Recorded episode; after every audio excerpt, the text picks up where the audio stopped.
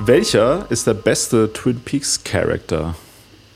Guten Abend, Lissy. Wir haben uns heute versammelt, um diese Frage zu beantworten. Und äh, ich befürchte, den Leuten steht so eine fünfstündige Folge bevor. Wir ja, können es noch nicht genau sagen, aber es wird sehr wahrscheinlich auf die in die Richtung hingehen. Und ähm, ja, sorry schon mal vorab.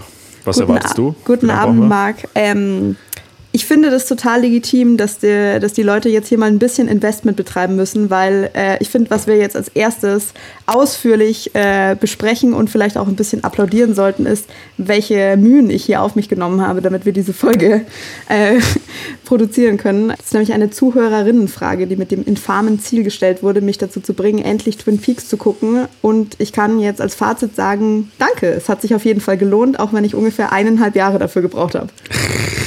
Ja, aber da hat wenigstens mal jemand verstanden, wie man dieses, diese An, dieses Angebot von uns wahrnimmt. Nämlich ja. man stellt irgendeine Frage, wo die uns voll mit in die Scheiße reitet und äh, wir machen es dann auch. Also wenn man uns ja. zu irgendwas zwingen will, ist das eine Möglichkeit. Wir haken heute den Pflichttimer ganz schnell ab, weil mhm. wir haben so viel zu besprechen ja. heute. Äh, und zwar sind wir ein Podcast, der Auflösung heißt, wo jedes Mal eine Frage uns gestellt wird oder wir uns die selber stellen und der Podcast endet erst, wenn wir uns auf eine Antwort geeinigt haben. Ähm, genau, und das ist hier, wie du schon gesagt hast, eine Zuhörerinnenfrage. Und zwar, äh, die E-Mail hat uns erreicht am 28. August 2021 um 12.09 Uhr. Hallo ihr beiden, ich bin's, euer größter Fan. Hier sind jetzt endlich meine Fragen. Bitte fühlt euch nicht verpflichtet, alle oder auch nur eine davon im Podcast zu beantworten. Ha, hättest du das mal gewusst vorher. Ja. Ne? Und zwar war der Vorschlag, dass wir eine Folge machen, wer ist der, was ist der beste Herrenduft oder was ist der beste Geruch allgemein? Könnte alles sein, von Waldboden bis Sonnencreme und dafür Jeremy Fragrance als Gast einladen. Das ist noch, ja, steht äh, noch aus. Work in Progress. Dann äh, die zweite Frage, die vorgeschlagen wurde: Welcher ist der beste Twin Peaks Charakter? Sorry, Lizzie, das bedeutet, dass du leider alle Folgen von allen drei Staffeln endlich angucken musst. Tja. Und ähm, ein dritter Vorschlag war, äh, ob wir einen Moderator brauchen äh, und dafür einen Gastmoderator einladen. Die habe ich ähm, total genau. vergessen schon, die Frage. Ja. Krass, müssen wir auch noch machen. Machen wir, machen wir natürlich alles noch, aber wir haben ja. gedacht, wir nehmen das Einfachste erstmal zuerst. ähm, genau. Und ich würde sagen, wir sprechen mal einmal ganz kurz allgemein äh, über diese Serie, weil das wird mich tatsächlich, ich bin das erste Mal, glaube ich, äh, seitdem wir diesen Podcast machen, dass mich ernsthaft interessiert, was du dazu eigentlich sagst. Und ähm, zwar, ähm, naja, Moment, Moment. Ja. Also, äh, erstmal vielleicht ganz kurz einschränken. Also Twin Peaks ist ja äh, ein, ich sag mal, Franchise, was so ein bisschen weird ist. Also es gibt ähm, quasi in den 90ern oder Ende der 80er schon sind zwei TV-Staffeln rausgekommen, mhm. die auch schon in sich überhaupt total inkonsistent sind. Ja. so. Äh, die erste hat, glaube ich, so acht Folgen oder so und die zweite so 23 oder so 20 mhm. rum halt. Ähm, und äh, vielleicht kurze Warnung auch nochmal, wir werden einfach alles inhaltlich alles spoilern, spoilern ja. was, was es geht. Das heißt aber, ich meine, wer das nicht gesehen hat, macht dem, für den macht es, glaube ich, sowieso keinen Sinn, sich das anzuhören.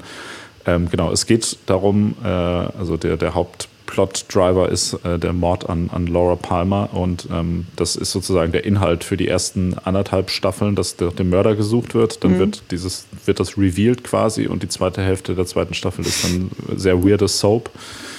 Ähm, bis auf die letzte Folge, die wieder sehr creepy und weird ist. Und danach wurde die Serie im Prinzip einfach abgesetzt. Ähm, David Lynch, der Regisseur und, und so ein bisschen Creative Kopf dahinter, ähm, zusammen mit Mark Frost, hat dann noch einen Film hinterhergelegt, Fire Walk with Me, der ähm, die Vorgeschichte quasi zu dieser Serie behandelt, äh, mm, nämlich die letzten, ja.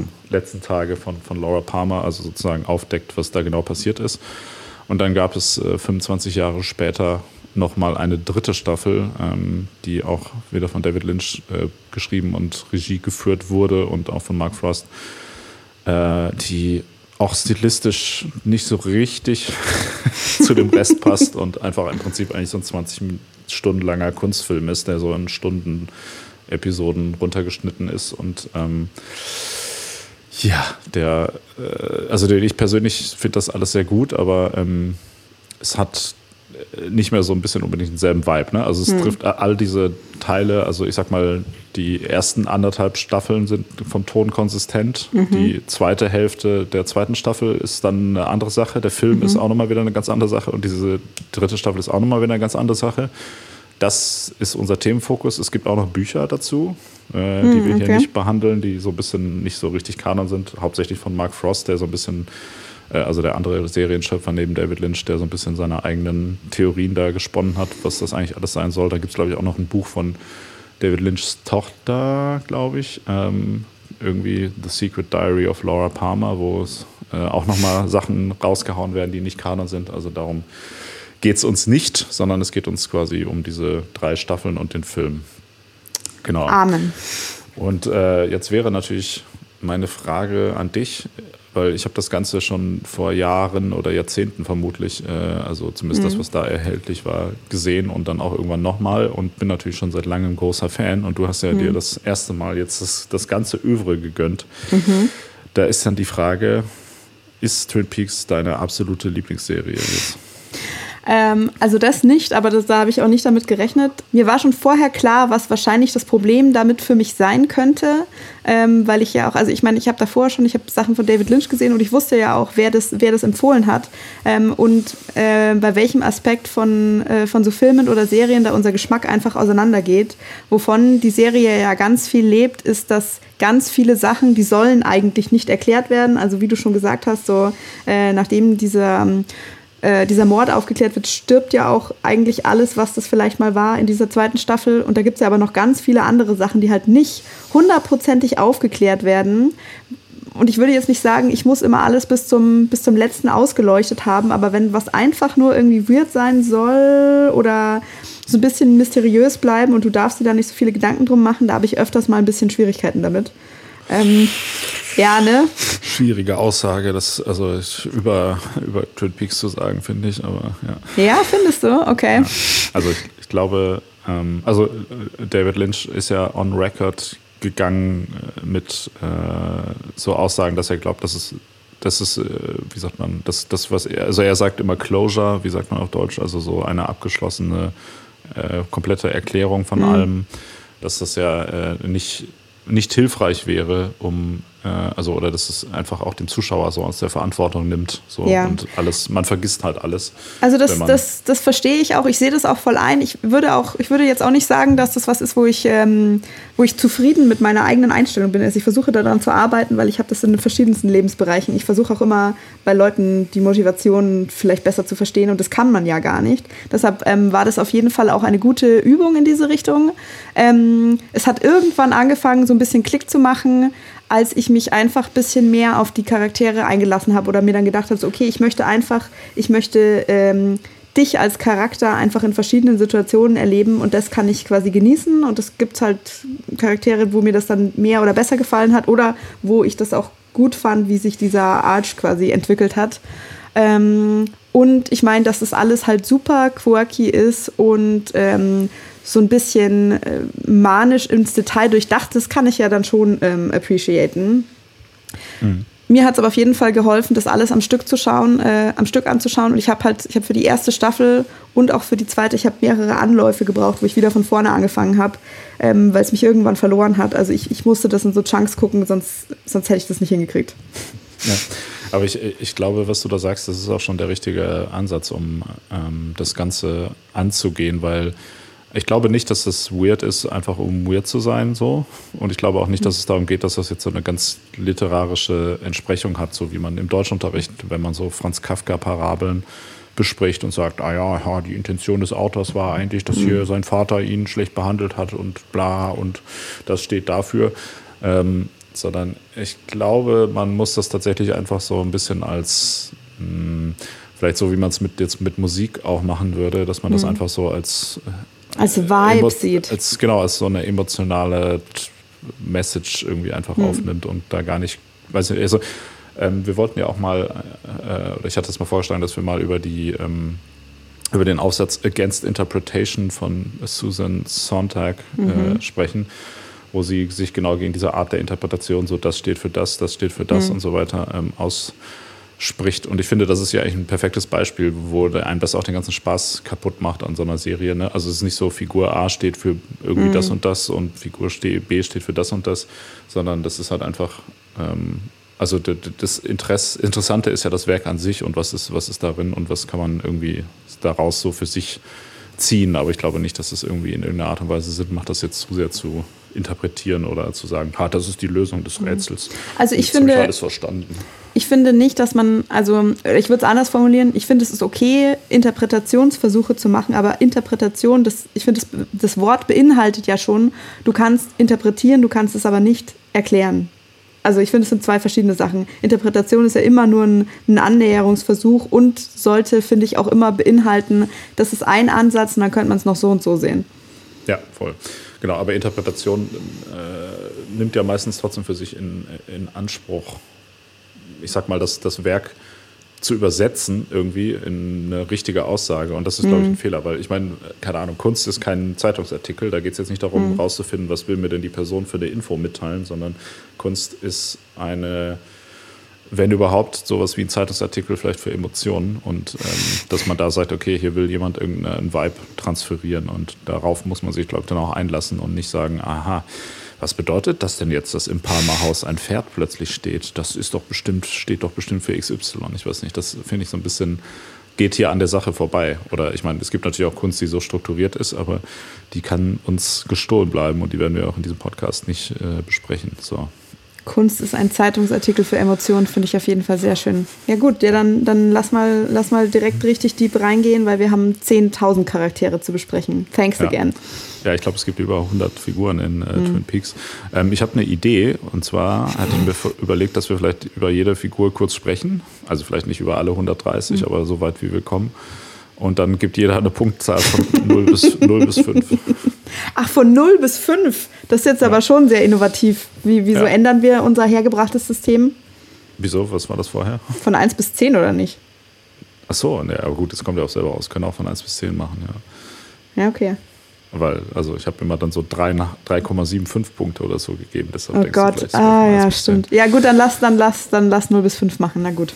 Okay. Aber, und aber 0, also, 0 bis 5. 0 bis 5 und also und 5 ist quasi flawless, awesome, amazing.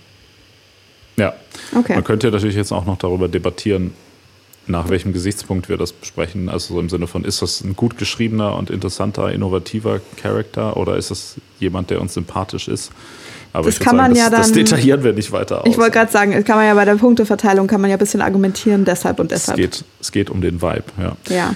Ähm, genau. Und ich würde auch vorschlagen, wir gehen so ein bisschen vielleicht gruppenmäßig vor. Mhm, ähm, hört sich gut an. Dann brauchen wir nicht alles immer im Detail ähm, besprechen. Aber ich würde, und das ist jetzt hier schon mal direkt mein Hot Take zum Anfang. Ich finde, es gibt drei Figuren in dieser Serie, die es sich lohnt, ähm, nochmal abgesetzt zu besprechen, weil sie so die Hauptfiguren sind, wenn man es jetzt runterbricht. Und mhm. zwar würde ich äh, zum einen vorschlagen, ist das äh, Dale Cooper, gespielt mhm. von Kyle MacLachlan, der ähm, sozusagen der Protagonist dieser Serie ist, ein FBI-Agent, der in dieses Dorf Twin Peaks geschickt wird, um den eben erwähnten Mord an Laura Palmer mhm. aufzuklären. Harry,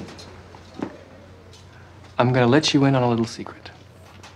Every day, once a day, give yourself a present.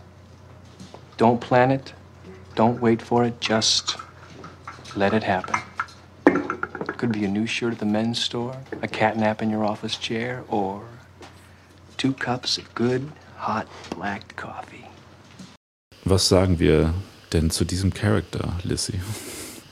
Ja, ist äh, natürlich ein, ein Pure Delight. Also tatsächlich, äh, der hat mir gleich, also der war mir gleich von Anfang an sympathisch. Ähm, interessant gezeichnet, eine kompetent, aber irgendwie, also es ist halt eine interessante Mischung, so dieses, äh, dieses FBI-Ding und offensichtlich halt irgendwie sehr stringent, super höflich diese Methoden, ähm, hat aber gleichzeitig irgendwie so eine kindliche Begeisterung für ganz viele Sachen und ein paar so diese quirky Eigenschaften, dass er quasi die ganze Zeit ähm, durch diesen Kunstgriff, also mit seinem, äh, mit seinem Diktiergerät, dass er da seine Gedanken halt teilt, indem er das seiner Sekretärin aufspricht, was auch immer die dann damit macht, ähm, fand ich super charmant. Ähm, ja, lieben wir oder nicht? Ähm, ja, also ich meine, es ist natürlich ein super Charakter. Ähm, ich finde da, äh, es, es, spricht, wie heißt das denn nochmal? Es gibt doch dieses buddhistische Ideal, der, dass man auch, auch wenn man schon viel weiß, naiv an Neues rangehen soll und immer offen sein soll halt und so weiter und nicht irgendwie überheblich mhm. äh, werden soll. Und wir wissen ja, dass das David Lynch äh, auch so ein bisschen in diese Meditations-Buddhismus-Richtung immer mhm. geht. Und ich, hab, ich sehe da so ein bisschen diesen, also es, es, wird so ein bisschen so ein Idealmensch da, glaube ich, abgebildet. Ja. Ich, ich habe das, ich lese da immer raus, dass so ein bisschen auch so eine Moral äh, da, da drin steckt, dass dieser Dude einfach so der perfekte Mensch ist. Der geht, der ist nett zu allen. Wir mhm. erinnern uns an, an der ersten Staffel zum Beispiel. Äh, wird da ja immer von, von Audrey Horn äh, angemacht, äh, ja. die, äh, ich weiß nicht, in der Serie minderjährig und oder 17, ja. nicht, auf jeden Fall nicht in seinem Alter ist mhm. und er äh, entdeckt natürlich sofort, dass er hier seine Machtposition äh, nicht missbrauchen darf als mhm. FBI-Agent und da irgendwie. Äh, Hä, da geht es doch nicht um als FBI-Agent, sondern als einfach erwachsener Mann. Ach so, echt? Scheiße. Ich dachte, es geht nur für FBI-Agenten. Ja. Hm. Oh, da könnten ja. wir jetzt, na gut, okay, let's not go there. Ja. Die Rammstein-Folge kommt bald, würde ich sagen. Genau. Ähm, ja, mm, ist auch ein sehr witziger Charakter. Ähm, ich weiß nicht, ich muss sagen, ich bin immer nicht so ultra gehypt mit der Figur, wie viele andere Leute das sind. Ich finde so ein bisschen so diese, ähm, also diese Memes, die daraus, so dieses Kirschkuchen-Kaffee-Meme-Sache und so, das hat, das nervt mich irgendwie langsam so ein bisschen, aber das kann man natürlich eigentlich auch dieser Figur nicht vorwerfen. Also, nee. Ja. also ich meine, gut, vor allem ich bin ja jetzt auch, ich bin ja ganz, ganz frisch quasi im Fandom. Ähm, also für mich ist das alles noch ganz, ganz jungfräulich und exciting. Deshalb, äh, ich freue mich total, wenn ich jetzt nämlich Memes und Fotos verstehe. Ja, okay. Das heißt, wo bist, wohin gehst du? Fünf Punkte, vielleicht sogar sechs. Okay. Sechs, wow. Okay, ich sag mal viereinhalb, weil es muss auch noch besser gehen. Genau. Dann würde ich sagen, die zweite ähm, der drei Kernfiguren der Serie ist, ist Laura, Laura Palmer. Palmer. Okay. wow. Ja. Faster and faster. And for a long time you wouldn't feel anything. And then you'd burst into fire. Forever.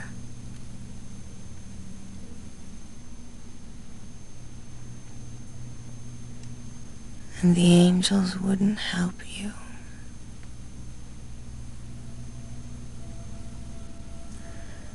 Because they've all gone away.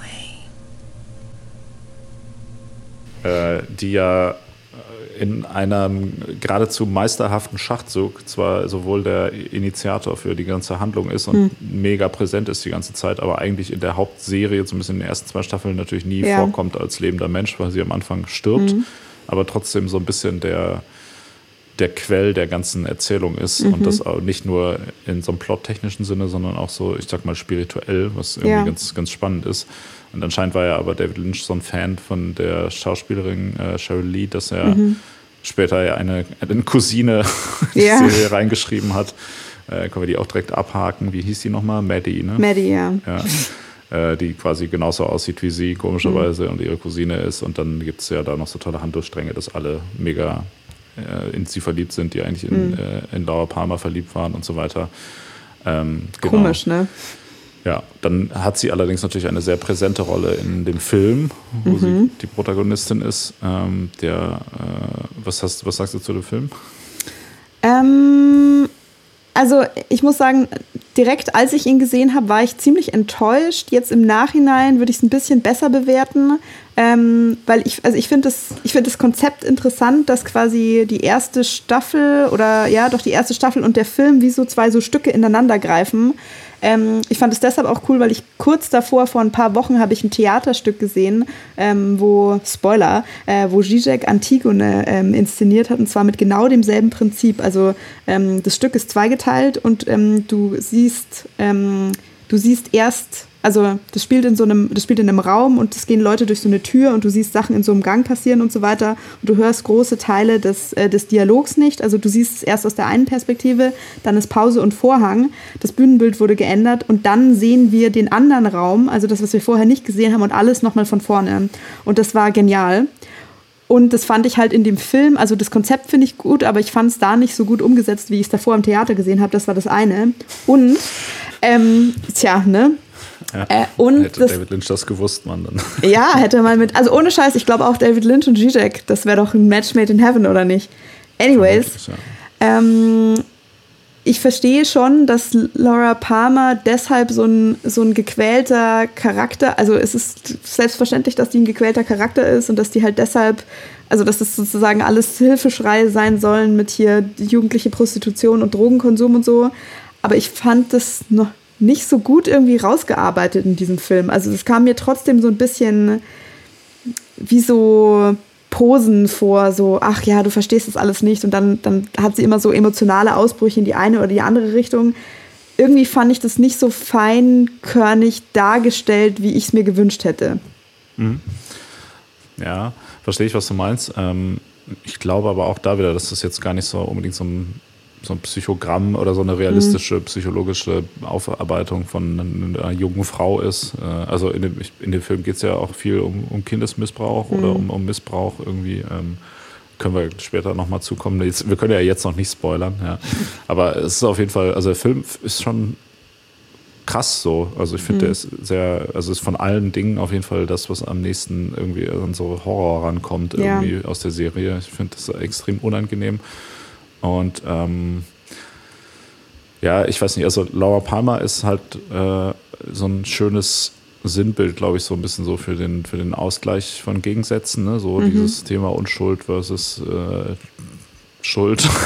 das ist das Gegenteil von Unschuld. Ja, Ver so Verdorben, Verdorbenheit ja. oder das klingt Sünde. So, das klingt so nach Slut-Shaming, das wollen wir ja. natürlich nicht betreiben. Ja. Aber es ist so eine, ähm, also sie hat, sag ich mal, so sehr viele dunkle, aber auch sehr viele äh, gute Seiten und es wird ja die ganze Zeit als durchgängig immer als sehr netter und respektvoller Mensch im Umgang mhm. geschildert, aber scheint ja doch irgendwie so sehr zu strugglen und so. Also es ist so ein Film, der so sehr düstere Orte betritt.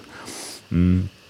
Ist interessant. Also ich finde, ich finde, dass Mm, so als, wie soll ich sagen, so als abstraktes Konzept, finde ich, ist diese Figur total ergiebig einfach. Ne? So, mhm. Also da kannst du irgendwie, also auch dieses Foto, was von ihr immer überall eingeblendet mhm. wird, das ist ja auch so, das hat so ein bisschen so diesen Mona Lisa-Vibe, ne, wo ja, man sagt, okay, wie schaut iconic, sie da jetzt ja. eigentlich? Nee, aber ich meine, wie schaut sie da eigentlich drauf? Ist sie mhm. da glücklich? Ist sie da unglücklich? Es, es ist so einfach so eine sehr offene Figur, wo man irgendwie alles mitmachen kann, was man will irgendwie. Und das ist äh, ganz spannend. In, in der dritten Staffel hat sie ja dann auch nochmal wieder eine sehr zentrale Rolle, aber ich mhm. glaube, die, die Interpretation der dritten Staffel würde hier so ein bisschen den, den Rahmen den sprengen. Rahmen sprengen. Und wir wollen ja, ja, auch gar nicht interpretieren, das ist mir gerade eingefallen.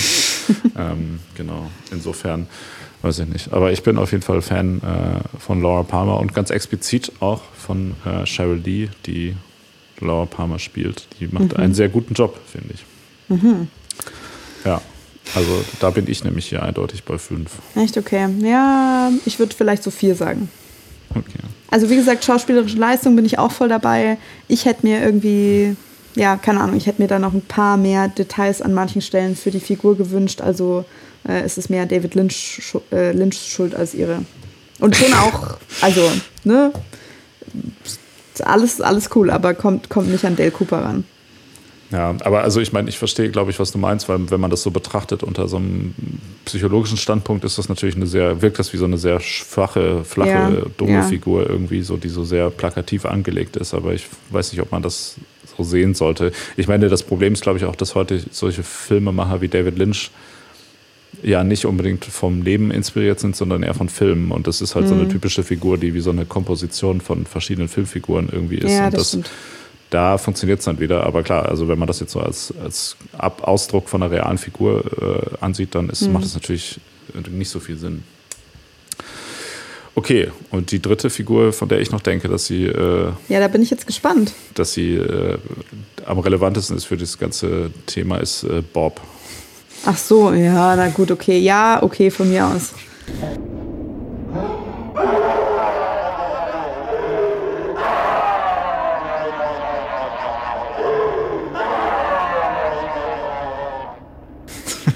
Naja, also äh, der ist jetzt ja aber tatsächlich, der ist ja wirklich eigentlich keine Figur, sondern ein Konzept. Die einen sagen so, die anderen sagen so.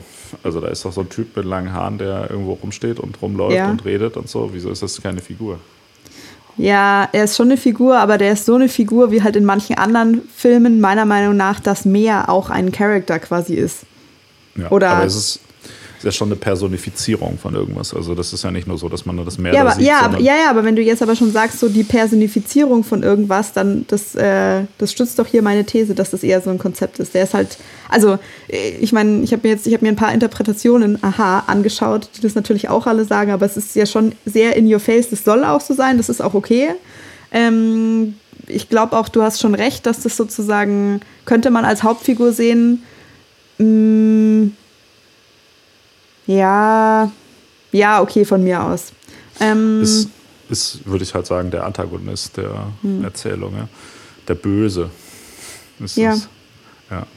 Ähm, genau, weil das ist ja so ein bisschen das Ding. Ne? Ich meine, Dale Cooper ist ja offensichtlich der Gute und er ist der Böse und Laura Palmer ist so das, keine Ahnung, das verbindende Element für alle Die- die Menschen in Schachfigur. dieser Stadt und ja, auch Ja. für diese beiden Figuren, weil das ja sozusagen auch der, der Berührungspunkt der, Mhm. der beiden Figuren ist, worüber sie sich kennen halt. Ja. Und wenn das eine, äh, ein Konzept ist, was ist das dann für ein Konzept?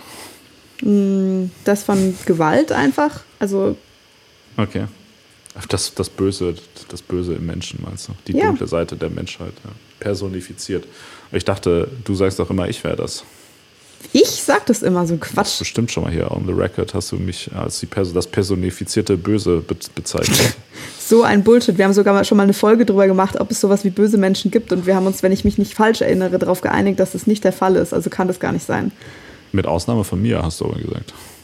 Also es sind sicher ein paar, da sind ein paar, ähm, wie soll ich sagen, schlecht geputzte Ecken in deiner Seele, Marc. So können wir das Mund. gerne zusammenfassen. Ja, das wahrscheinlich auch. Ja. Okay. Kümmer Bob. dich mal besser um dich. Ja, Bob sollte sich auch besser um sich kümmern, weil der sieht auch ziemlich verrottet aus. Ja, der Und- könnte zumindest mal seine Haare waschen, ey. Ja. Und der Schauspieler ist auch schon recht früh gestorben, leider. Oder Hm. vielleicht auch zum Glück, weil dann äh, ist es niemandem passiert, dass er so plötzlich auf der Straße irgendwo aufgetaucht ist und man so voll den Panikanfall kriegt. Ja. Auch, also auch eine sehr. es- Ich muss sagen, als ich Twin Peaks das erste Mal gesehen habe, hat mir das auch echt Angst gemacht. So, ich weiß nicht, Wie ist alt warst du da? Keine Ahnung, 24. Okay. Ähm, nee. Also ich meine, lustigerweise, weil äh, wenn ich vor irgendwas Angst habe, dann sind es, oder also wenn mir Sachen Angst machen, dann ist das schon mehr so realistischer, angelegter Horror, der mit irgendwelchen so psychologischen Grundprinzipien spielt, was jetzt hier ja totale, total der Fall wäre. Ja, aber deshalb sagen, macht mir, Kindesmissbrauch ist ja nicht mehr ja, genug. Ja. ja, doch, aber also keine Ahnung, habe ich ja, hatte ich das Glück jetzt nicht zu, äh, nicht zu erleben in meiner Lebensgeschichte. Ähm, keine Ahnung, wenn mir das jetzt noch Angst machen würde, ist, wenn das wahrscheinlich irgendjemanden in meinem Umfeld passieren würde und ich mit dem Emotional Damage dann umgehen müsste oder sowas. Äh, also ich finde die Figur nicht so gruselig. Ich finde viele der mh, ich find, fand schon oft die Stimmung und so weiter gruselig, aber mir machen dann eher so andere, so, so apokalyptische Vibes irgendwie Angst, wo so Leute halt in so Dynamiken, die sich immer wieder im Kreis drehen, also so ein bisschen diese, diese jahrzehntelange Mühle der Unglücklichkeit, sowas macht mir eher Angst. Können wir später mal noch drauf zurückkommen, was da gibt es ein paar ganz gute Beispiele. Okay. Ja. Ich weiß nicht, ich fand, den, fand das einfach creepy auf jeden Fall. Ja. Ist ja auch sehr interessant, was das über dich sagt, aussagt, was dir denn dann so Angst macht, Marc. Mir macht eigentlich alles Angst. Aber nicht so viel zum Glück, sondern nur so eine angenehme Angst immer. So ein bisschen so ein Nervenkitzel. Ja, okay. Sensation Seeking Properties. Wie viele Punkte? Ähm, da, ja, da, ich gebe auch mal fünf. Fünf? Nee. Ja. Doch. Nee, ich glaube drei. Okay. Nee, ich bin, also es ist schon ganz nett und so, aber ich war jetzt da nicht so hooked. Ich Ja. finde, das, das, Beste, das Beste eigentlich dran ist, dass er einfach Bob heißt. Ja. Ja, ist aber auch ein creepy Name auf jeden Fall. Okay, und äh, ansonsten können wir dann mal ein bisschen mehr gruppentechnisch äh, noch vorgehen. Und zwar ähm, gibt es einen, äh, wie immer, äh, was es natürlich rettet, ist ein Wikipedia-Artikel, der heißt List of Twin Peaks Characters. es gibt so viele geile Artikel, List of und so Ja. und so geile Sachen auch so. Ähm, hatten wir doch schon mal, äh, die Sexualität Adolf Hitlers hatten wir Ja. ja auch besprochen in unserer legendären Folge, war Hitler schwul. Das gibt es einfach einen Wikipedia-Artikel dazu, aber es gibt auch eine Liste von Twin Peaks-Charakteren und die ist glücklicherweise nach Gruppen geordnet. Und das erste ist hier äh, Konzepte, wozu Bob auch gehört. Ich finde nicht, ich weiß nicht, ob das Wort Konzepte tatsächlich ein gutes, gutes, äh, guter Punkt ist da. Okay, aber da neben Bob gibt es hier noch zwei andere, nämlich Mike, der gute Freund von Bob und was hier als The Man from Another Place ähm, bezeichnet wird. Der, der Kleine, ich weiß nicht, der äh, wird auch, heißt der nicht auch Shortman oder also Ja. der Typ, der im roten Raum die ganze Mhm. Zeit rückwärts redet und in Anzügen rückwärts tanzt. Do you know who I am? I am the arm. And I sound like this.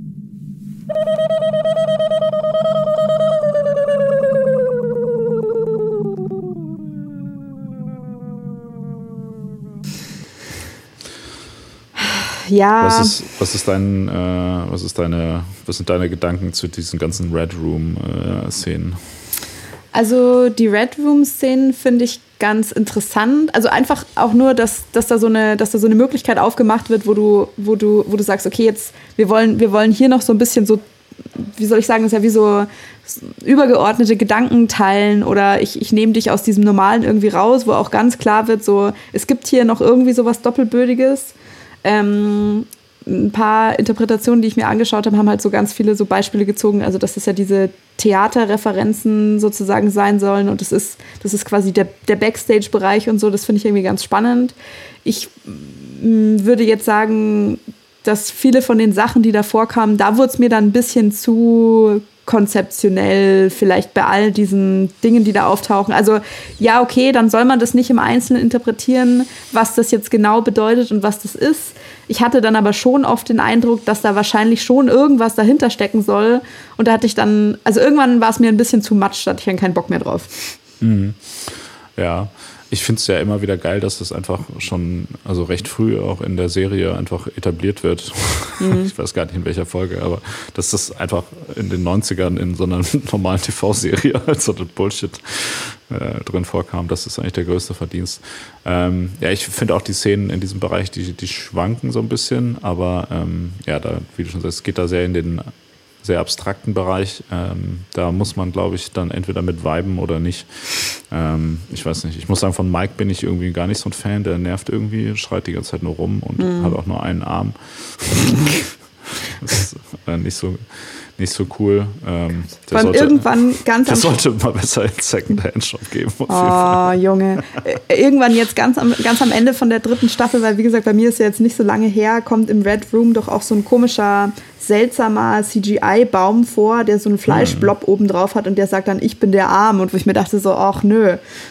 Ja, das ist aber auch der, äh, der Man from Another Place quasi. Also das ist der, der Kleine auch, so wie ich es verstanden habe. Hm. Ja, gut, das- Konstant. Marc, das ist schön, dass du das so verstanden hast, aber das ist jetzt wirklich, geht mir zu weit in den Bereich der Interpretation. Bitte lass Ja. mir meinen Eindruck der Serie. Ich Danke. habe ich hab das nicht interpretiert, ich habe das einfach gesehen nur Hm. und verstanden. Okay, aber von mir kriegt Mike zwei Punkte und Ja. der kleine Boy kriegt 3,5, weil der schon iconic ist. Ja, gehe ich, geh ich bei beidem mit. Also ich muss auch sagen, so dieses ganze Rückwärtsgespräche und vor allem auch ähm, der Filmscore, ich habe den dann irgendwann, ich hatte den schon so richtig im, äh, im Ohr und war dann schon wie so ein Hund so drauf hingetrimmt, ah ja, jetzt geht's wieder los. So, das hat mich ja wochenlang quasi jeden Abend begleitet. Ja, nice. Okay. Dann haben wir noch äh, FBI-Agenten. Mhm. Ähm, und zwar natürlich neben Dale Cooper haben wir noch äh, Albert. Da musst du direkt schon lachen, ne? Ja, Das der, dein, dein Brother from another mother. Stupidity, however, is not a necessarily inherent trait. Therefore, please listen closely. You can have a funeral any old time. You dig a hole, you plant a coffin. I, however, cannot perform these tests next year, next month, next week, or tomorrow. I must perform them now. I've got a lot of cutting and pasting to do, gentlemen, so please, why don't you return to your porch rockers and resume whittling? Ja, weiß ich nicht. Der hat ja, der hat ja auch einen zwar sehr plakativen, also genau, ein, ein FBI-Agent, der in die, nach, auch nach Twin Peaks kommt, irgendwann, der äh, so Experte für Forensik ist, wenn ich das richtig verstanden habe, und äh, sich die ganze Zeit äh, von der außenstehenden Perspektive über die kleingeistigen Trottel in der Kleinstadt da lustig macht, ähm, bis es irgendwann zur Gewalt kommt. Ähm, genau, aber er hat äh, einen ein Character Arc, dass er hinterher doch eigentlich ganz nett ist. Und äh, ich meine, für Comedy ist er schon echt eine sehr gute Figur, Ja. muss ich sagen. Bin ich großer Fan ist auch vom Timing, alles sehr on point, was da passiert. Und ähm, er ist nun mal auch witzig und schlagfertig, Ja. auch wenn er ein Arschloch ist. Ähm, und da kann ich mich natürlich mit identifizieren. Oh, Marc.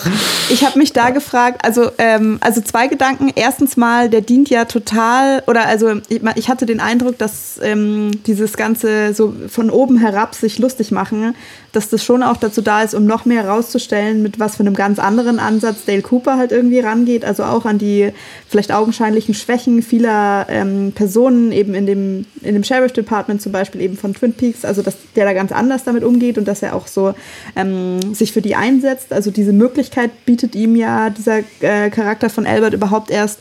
Und ähm, also ich habe in meinem Leben vielleicht insgesamt fünf Tatorte gesehen, Tatortfolgen, aber zwei davon waren der, ich glaube, es ist der Münster-Tatort oder so. Ich weiß nicht, ob du dich da überhaupt damit auskennst, aber da gibt es auch so einen Charakter, der doch, der einfach klingt, als wäre der eins zu eins von dem hier geklaut. Ja, du meinst auch den, ja, der, also der Gerichtsmediziner, ne? Ja, genau. Von Jan-Josef Liefers, ja. Ja, stimmt. Das, der Charakter hat einen ähnlichen Vibe, ja, weil er immer so pseudo-intellektuell daherredet Ja. und alle von oben herab behandelt. Ja. Ja, also ich finde, es ist ein bisschen so eine Mischung aus Albert Rosenfield noch mit bisschen Wolfgang M. Schmidt reingesprinkelt. Oh, sorry, ich habe den Godfather beleidigt. Ja. Ja, Albert äh, bin ich aber schon Fan, da gibt es Ja. viereinhalb Punkte für. Gehe ich mit. Boah, krass. Ich habe Okay. anscheinend, ich habe jetzt einen Fing für FBI-Agenten, hätte ich auch nicht gedacht. Ja, so wie Audrey Horn. Ähm, genau, Tja. dann gibt es noch äh, weitere FBI-Agenten und zwar die drei von der Tankstelle, die äh, in dem, äh, ich sag mal, Prolog zu äh, dem Film äh, Firewalk with Me vorkommen und zwar Chester Desmond, gespielt vom Sänger und Musiker Chris Isaac, äh, Sam Stanley, gespielt von Kiefer Sutherland und Philip Jeffries, gespielt von David Bowie, was auch einfach irgendwie so, also diese ganze Wahl von Schauspielern ist da schon völlig absurd. Ich muss allerdings gestehen, ich bin nicht so ein großer Fan von dem Prolog des Films, ähm, auch wenn das irgendwie witzig ist. Weiß ich nicht, das ist mir auch so ein bisschen so zu, zu offensichtlich symbolisch aufgeladen mit dieser blauen Blume und dem roten Kleid und bla bla bla. Alles, das geht mir, ging mir irgendwie alles ein bisschen auf den Sack. Deshalb würde ich sagen, klammern wir die mal aus. Aber David Bowie kriegt einen Daumen hoch. Okay. Chris Isaac nicht. Aber was natürlich wieder cool ist, ist äh, Gordon Cole vom FBI, gespielt von David Lynch selber. What the hell? der äh, schwerhörig ist und die ganze Zeit äh, deshalb immer äh, So ein wenig sich hin plärrt. schreit. Ja. Und in der dritten Staffel eigentlich schon fast so der Hauptprotagonist Mhm. der Serie geworden ist, was auch irgendwie ganz interessant ist, dass da mehr oder weniger durch die Augen des Regisseurs das Ganze Mhm. betrachtet wird, was ja auch schon wieder so sehr stark auf einen Kommentar zum Medium äh, hinweist. Ja. Aber ja, man weiß es nicht. Ähm, ja. Auch ein Comic, sehr guter Comedy-Charakter, also auch in der dritten Staffel, die ja teilweise schon jetzt vom Fun-Faktor her vielleicht nicht unbedingt jedermanns Geschmack ist, finde ich, ist es aber so, Hm. ist Gordon Cole, ist so ein einfach straight durch guter Comic Relief, einfach immer eine witzige Findest Figur. du, da gibt es doch schon, da gibt's schon sehr viele Momente. Ja, ja, aber also vieles ist ja halt da so artsy Bullshit in der dritten Staffel, aber Gordon Cole ist halt äh, so ein roter Faden, der sich Mhm. Ja. durchzieht, der eigentlich immer auch sympathisch ist, so ein bisschen kauzig und witzig Ja. irgendwie und so, also Delivered. Also ich mag den, äh, ich mag den auch richtig gerne. Ähm, mag ich den genauso gerne wie Dale Cooper? Hm, nee, wahrscheinlich nicht. Ich würde sagen, und das ist jetzt auch natürlich, also ich meine, wir haben ja gesagt, was ist einfach der beste Charakter für mich? Also erstens mal, Dale Cooper ist natürlich auch einfach hot, muss man schon auch sagen. Ähm, David Lynch nicht, oder was? Stehst du dich auf 75-jährige Männer? Vielleicht jetzt nicht auf diesen. Ähm, also, ich, also tatsächlich, ähm, ich finde, der gibt eine attraktive Figur da ab. Ist jetzt nicht hundertprozentig mein persönlicher Geschmack, sorry. Und irgendwie bilde ich mir, das ist jetzt aber auch super random und einfach subjektiv bilde ich mir ein, dass irgendwie Dale Cooper schon noch ein bisschen vielschichtiger gezeichnet ist. Behaupte ich einfach mal. Ich, würd- ich gebe viereinhalb Punkte. Da wäre ich auch. Ähm, und ich muss dazu noch sagen, dass David Lynch natürlich mein absolutes Vorbild ist, wenn es um Haare geht. Der hat so viele und geile Haare, das Ja. ist schon äh, beeindruckend. Also das stimmt allerdings, ohne Scheiß, also du kannst, mal, kannst du dich mal glücklich schätzen, wenn, wenn du so eine nice weiß-graue Tolle hast in dem Alter, Marc. Ja, dafür ist jetzt schon zu spät, äh, so viele Haare zu haben wie der mit 70. Ja. wieso? Machst du einen kleinen Abstecher nach Istanbul? Das lebe deine Träume, Marc, das geht schon. Ja. Okay. Äh, dann kommen wir jetzt so ein bisschen in die Randgruppen der. Oh, nein, so war es nicht gemeint. Ich meine, also an den Rand der, der Figuren beim FBI. Ja, also aus verschiedenen Gründen bin ich da jetzt überaus empört. Frechheit. obskur sind, ja. Unter anderem äh, gibt es ja hier eine Transperson, die, äh, muss man sagen, für die 90er ähm, erstaunlich respektvoll äh, gezeichnet ist. Und Ja. zwar Den Denise Bryson, gespielt Mhm. von David Duchovny, der damals noch gar nicht so äh, Bekannt war. Coop. Dennis? It's a long story, but actually, I prefer Denise if you don't mind. Okay. Es war, ähm, also es ist ja so, dass äh, der Cast, oder? Das muss so gewesen sein. Ich habe irgendeine Folge geguckt und dann kommt am Anfang so, äh, steht ne, der Cast, bevor die, bevor die Folge so richtig losgeht. Und dann habe ich diesen Namen gesehen und dachte mir so, hä? Habe ich das, habe kurz angehalten, denke mir so, hm, muss jetzt wohl irgendwie eingeführt werden und habe darauf gewartet und war, war pleasantly surprised auf jeden Fall, weil das war, das war schon witzig, aber es war nicht, ha, ha, ha, du bist als Frau verkleidet witzig. Ähm, was ja revolutionär eigentlich ist. Also das ist, wird ja heute noch oft einfach scheiße umgesetzt. Also ich finde allein dafür ähm, kann man sich das mal anschauen und irgendwie einen Daumen hoch geben, wie du sagen würdest. Ja, ja das, das ist erstaunlich gut gelangt. Es wird, wird schon so ein bisschen Played for Laughs irgendwie die Rolle, aber äh, tatsächlich auf eine recht. Also es ist, ist nicht so ständig Thema, dass die Leute es so sagen, haha, witzig, die. Ne? Also das Ich, ist ja eine ich hatte aber echt auch das Gefühl, dass dieses Played for Loves, dass das mehr ist, weil ähm, sie ja schon sehr souverän einfach in ihrer Rolle ist. Also andere Personen sind von ihrem Auftreten oder von ihr als Charakter quasi also in dieser Welt irritiert. Ähm, und ich finde, sie kann da aber super damit umgehen. Also da liegt für mich der Humor. Ja. Ja, das stimmt, ja, voll. Ähm, ja, wobei, das, das ist ja ganz gut gelungen, was, was ja im Vergleich nicht so gut gelungen ist, ist die, äh, können wir später, kommen wir auf die Figur noch, aber die, die chinesische Verkleidung von, Oh äh, Gott. Alter. Ja, gut. Ich meine, gut, was will man erwarten, gell? Naja. ja. Okay, egal. Ähm, ja, Denise, was sagst du? Ähm, also sowohl wegen der interessanten Besetzung als auch wegen diesem geilen Humor und auch weil dieses ähm, Agent, also Transgender Agent, hat mich auch total an Infinite Jest erinnert. Da gibt es auch so einen Charakter, falls du dich da noch erinnern kannst. Oder falls das vielleicht jetzt dein Aufruf ist, das endlich mal zu lesen mag. Ähm, Never. Warum Dafür nicht? ist meine Lebenszeit zu schade. Kenn dich mal, ohne Scheiß. Ähm, das, kannst du, das kannst du schön machen, wenn du mit deiner Haartransplantation ein paar Tage die ähm, Füße stillhalten musst. Ähm, gebe ich fünf Meinst du, ich lasse Punkte. mir Haare auf die Füße transplantieren oder was? Nee, du möchte solltest dir Haare auf dem- Ja. Du solltest dir Haare auf dem Kopf transplantieren lassen, damit du deinen, damit du deinen ähm, David Lynch Haartraum leben kannst. Und während du da schaust, dass du keinen Sonnenbrand kriegst und dich nicht überanstrengst, kannst du dir schön mal Infinite Jest reinziehen. Das geht in ein paar Tagen, habe ich seinerzeit auch im Urlaub geschafft. Nice. Jetzt habe ich richtig Bock, äh, mir eine Haartransplantation machen zu lassen, aber immer noch keinen Bock, Infinite Jazz zu schauen. Okay, vier hast du gesagt. Äh, nee, fünf. Fünf? Ja. Okay, das ist aber ein Culture War-Urteil, oder nicht? Das ist eine Bevorzugung. Das nur weil die eine Frau ist. Ich sag. Nur weil du ein dann- Trottel bist, Marc. Ich sag dann aus Protest 3,5, obwohl ich eigentlich 4 sagen wollte. So, das hast du jetzt davon.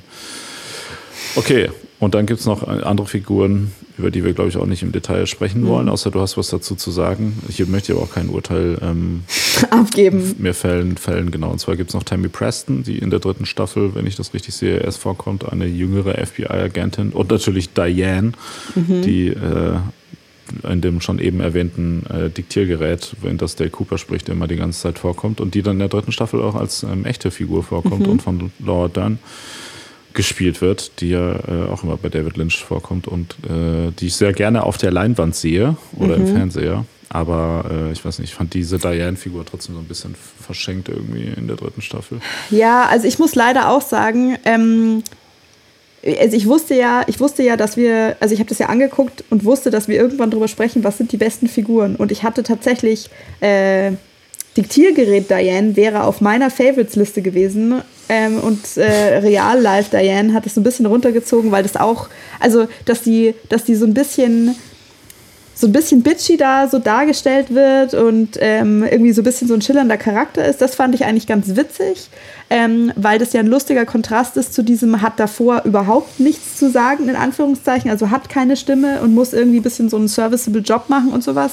Aber es wurde dann immer verworrener und verfahrener ähm, und auch diese ganzen sie gehört vielleicht irgendwie, also sie ist auch irgendwie manipuliert und dann verschwindet sie und dann ist hier dies und jenes passiert und so. Das war mir dann alles ein bisschen zu verstrickt, also gebe ich zweieinhalb Punkte. Moment, Moment, Moment. Aber du hast ja gerade schon die wichtige Unterscheidung gemacht. Wir unterscheiden nämlich jetzt zwischen Diktiergerät Diane und zwischen Diane im Real Life. Ja.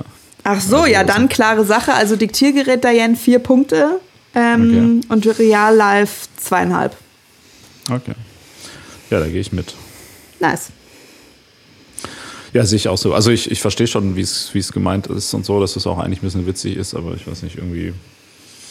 Fandst du nicht so witzig? Mm, ja, ich auch nicht. Ja, ich weiß nicht.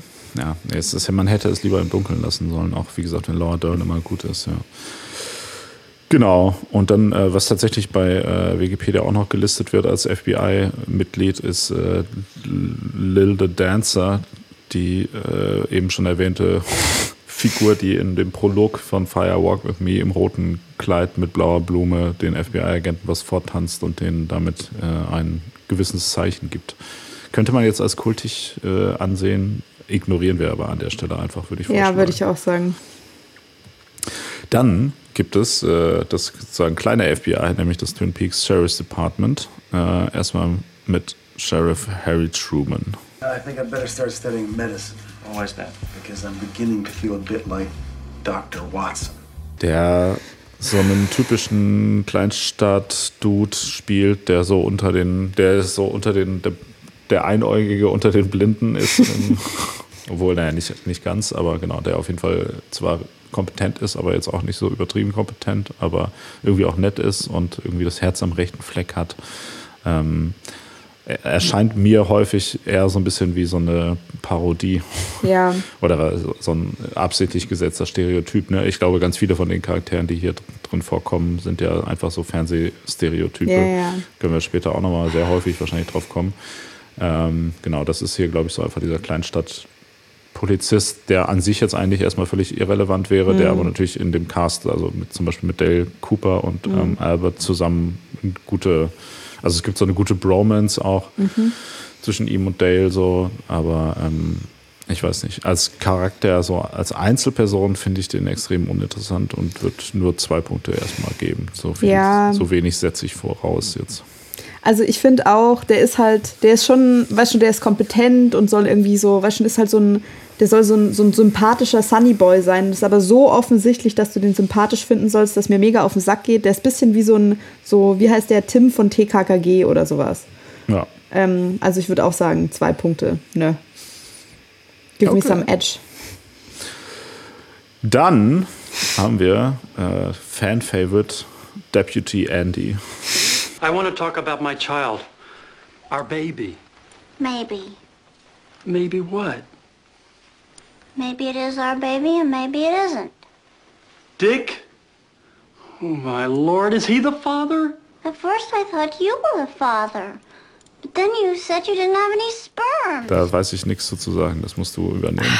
Ja, also ich meine, keine Ahnung, das ist, das ist ja auch ähm, da, da werden dir, glaube ich, als Zuschauer oder Zuschauerin ja recht offensichtlich wirst du da an der Nase äh, geführt oder wie so, ein, wie so ein Stier am Nasenring so ungefähr, ähm, welche Emotionen du da jetzt verspüren sollst und welche Empathie oder auch so ein bisschen, dass du so, ein, dass du so eine Wandlung durchmachst, dass du dir denkst, so, na ja, jetzt komm, aber du bist hier irgendwie so, also vielleicht schon so ein hm, bisschen so eine Witzfigur ähm, oder stell dich nicht so an und dann aber doch irgendwie so ein gutes Herz, sympathisch, diese ganze Story mit Lucy und mit diesem Kind und so, ähm, finde ich also sehr redeeming und auch, ähm, muss natürlich auch gestehen, äh, da hat mich erst so eine Interpretation drauf gebracht, als ich da so ein bisschen drüber nachgedacht habe. Ich muss jetzt sagen, ich musste auch gestehen, dass er auch hot ist.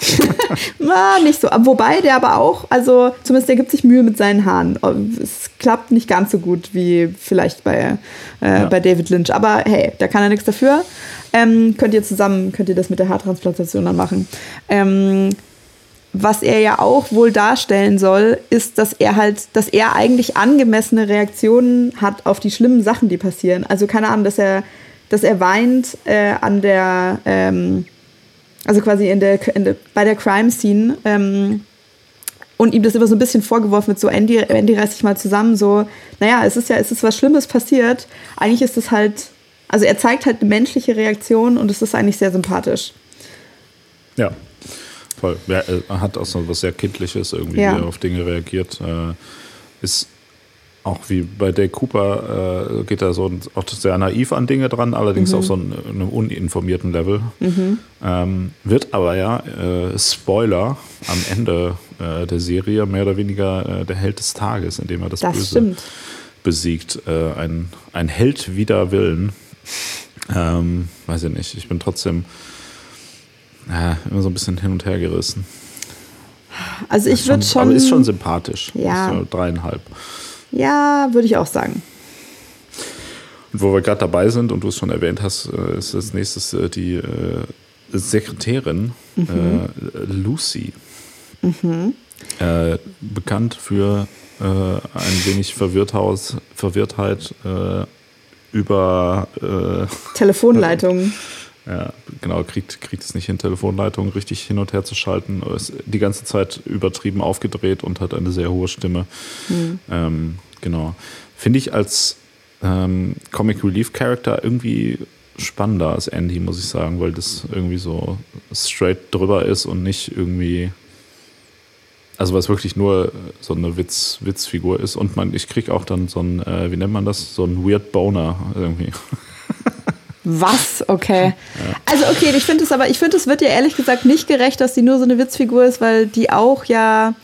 Also, keine Ahnung, ich finde, du, du entwickelst da schon mehr Sympathie und dass sie halt auch irgendwie sagt, also keine Ahnung, die ist auf jeden Fall, wird schon als sehr fehlerhaft dargestellt, aber dass sie so meint, also welche Entscheidung sie dann trifft und dass sie das auch so erklärt, okay, deshalb, sie hat, äh, sie quasi, sie geht mit Andy aus, aber dann ist sie doch diesem komischen, schmierigen Klamottenverkäufer irgendwie anheimgefallen, weil sie sich dachte, das kann ja jetzt nicht alles gewesen sein und sie möchten einen guten Vater für ihr Kind haben. Und dann auch in der dritten Staffel, wenn man dann sieht, was für eine Dynamik sie und Andy halt zusammen haben, so, dass sie halt so ein bisschen einfach so, keine Ahnung, sie ist eine Sekretärin in der Kleinstadt, sie hat da irgendwie nicht viel zu melden, ihr Einflussbereich ist relativ ist relativ winzig und dass sie ab und zu einfach so das Gefühl haben will, sie kann halt Einfluss auf was nehmen und sie hat auch irgendwie so ein bisschen Entscheidungsgewalt.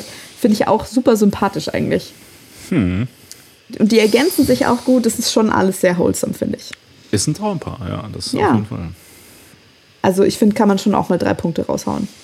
Drei? Ja. Aber Dep Deputy Andy hat ja nur dreieinhalb. Der hat dreieinhalb. Haben wir dreieinhalb gesagt? Ja, ich habe dreieinhalb gesagt. Dann würde ich auch. zweieinhalb geben. Nee, auf keinen Fall. Ähm, ja, weißt du was? Hm, nee, nee, vier dann vielleicht auch nicht. Also ich sag, ich sag auch dreieinhalb. Ja, du hast ja gesagt, die ergänzen sich gut. Und dreieinhalb ja. und dreieinhalb ergänzt sich gut zu sieben. Aber ich gebe vier. Und weil wir gerade schon äh, auch dabei waren, wir überspringen jetzt mal durch die Gruppen noch ein bisschen, um das thematisch abzuarbeiten. Dick Tremaine, äh, geheime äh, Nebenbuhler. äh, und äh, ja, keine Ahnung. Der kommt in der, äh, glaube ich, oder ich weiß nicht, ich glaube, der kommt schon, wird schon früher eingeführt, aber hat hauptsächlich auch, äh, wird er in der zweiten Hälfte der zweiten Staffel sehr viel, äh, kommt er vor, die ja bekannt ist dafür, dass sie sehr furchtbar ist. Mhm. Ja, keine Ahnung. Ich finde, das ist so ein richtig nerviger Charakter, ja. der aber auch trotzdem auch schlecht gemacht ist. So. Also ich weiß auch, das ist natürlich ironisch gemeint, aber diese Penetranz und Dummheit und so, die er an den äh, Tag legt. Hm. Also vor allem auch, ich, ich hatte das Gefühl, dass, das, dass er irgendwie auch so ein bisschen an so ein, so ein homosexuelles Stereotyp angelegt ist. Warum? Vielleicht, man weiß es nicht. Ja, nee. Meinst weil er sich vielleicht, weil er sich gut pflegt und vielleicht bist du ja derjenige, diejenige, die ein sexuelles Stereotypen irgendwie hat man weiß es nicht, homosexuelle Stereotypen. So. Vielleicht hast du sexuelle Stereotypen einfach, man weiß es nicht. Marc, was laberst du da schon wieder? Ja. Also für die 80er und besonders als, äh, als Kontrast zu den anderen, ja offensichtlich auch sehr gut gepflegten männlichen Hauptcharakteren oder vielen der männlichen Hauptcharaktere, äh, wird es bei ihm schon ganz, ganz besonders betont. Ich glaube jetzt nicht, dass du das mir in die Schuhe schieben kannst. Ich gebe eineinhalb Punkte. Oh, das war noch viel. Findest ich du? Geb, ich gebe 0,5. Okay. Okay, dann gibt es natürlich noch ähm, Hawk. Mhm. My people believe that the White Lodge is a place where the spirits that rule man and nature here reside. It's a local legend. Goes way back. There is also a legend of a place called the Black Lodge, the shadow self of the White Lodge. The legend says that every spirit must pass through there on the way to perfection. There, you will meet your own shadow self. My people call it the dweller on the threshold. Äh, auch, würde ich sagen, so ein äh, Klischee-Parodie-Charakter vom äh, allwissenden äh, Native American, Mhm. der so ein bisschen auch magische Fähigkeiten hat. Würde man, glaube ich, heutzutage schon fast ein bisschen als problematisch ansehen, aber es ist Mhm. ja eher sympathisch gestaltet. Ähm, weiß ich nicht. Ist natürlich irgendwie ein cooler Dude, so irgendwie alles cool, aber irgendwie, weiß ich nicht, auch, ja, ist mir auch zu sehr so, ein, so eine Parodie irgendwie. Ich weiß auch nicht. Ja, also hat auf jeden Fall wenig bis gar keine Charakterzeichnung. Also ich fand es irgendwie noch ganz interessant, wie das dann mit diesem Clue-Seeking in der dritten Staffel irgendwie läuft, aber pff, davor schwierig. Hm. Ich sag mal auch so zwei Punkte. Ja, ich würde, weil er sympathisch ist, mal auf drei gehen, aber es ist trotzdem irgendwie, weiß ich nicht. Auch der fügt, fügt der ganzen Sache oder als Einzelcharakter nicht so viel bei, aber ist halt in der Gruppe irgendwie immer ein ganz guter Sidekick. Ne? Also die Gesamtdynamik Mhm. im Travis Department funktioniert ganz gut. Ähm, aber ja, ansonsten ist es ein bisschen schwierig. Okay. Okay. Kommen wir zum Corpus Delicti der Family Palmer. Ja, wir kommen äh, zum auf jeden Fall besten Ort äh, der Serie, Ja. zu dem Parma-Haus, wo äh, alles, alles passiert. Ich weiß noch, als ich die Serie gesehen habe, immer wenn, wenn man von außen dieses Parma-Haus gesehen hat, ähm, habe ich schon immer direkt Panik bekommen. Das ist auch, ähm, ich muss da auch dran zurückdenken, weißt du das noch? Also wie gesagt, ich habe jetzt da wirklich eineinhalb Jahre versucht, das jetzt mir am Stück hier mal zu geben. Ähm, und ich hatte ja, ich hatte letztes Jahr schon damit angefangen. Letztes Jahr im Sommer ähm, haben wir mit der Fragestellerin kurz drüber gesprochen, dass ich das jetzt gerade probiere. Und dann meintest du, ja, bla, also habt ihr beide gesagt, ja, boah, wir beneiden, wir beneiden dich da total drum, dass du dir das jetzt noch alles anschauen kannst, aber es ist ja schon auch ganz schön krass. Und du hast da gesagt, ich habe das noch genau im Ohr, ja, das, ähm, mich hat es damals total verstört, oder es ist ja schon sehr verstörend, alles, was im Hause Palmer vor sich geht. Und ich habe damals gesagt, hä, mich verstört viel mehr, was im Hause Horn vor sich geht, weil ich da einfach noch nicht weit genug in der Serie war, um das gegeneinander aufwiegen zu können. Und da musste ich dann dran denken, als dann so nach und nach Sachen revealed wurden. Naja, ja. Ja, zum Hause, das, das klingt wie, als wenn wir hier über Game of Thrones Ja. reden. Ne? Haus Palmer, Haus Horn. Ja. genau. Ähm, aber im Haus Palmer äh, gibt es ja eigentlich nur noch äh, zwei Figuren, die Mhm. für uns relevant sind. Ähm, neben der Tochter Laura Palmer, die ja leider ermordet wurde äh, am Anfang der Handlung, äh, gibt es da noch den Vater Leland Palmer, gespielt von Ray Wise. Oh, Mersey, Dotson, Dozy, Dotson, little lambs eat ivy, a kill eat ivy too, wouldn't you? Und Sarah Palmer, gespielt von Grace Zabriskie.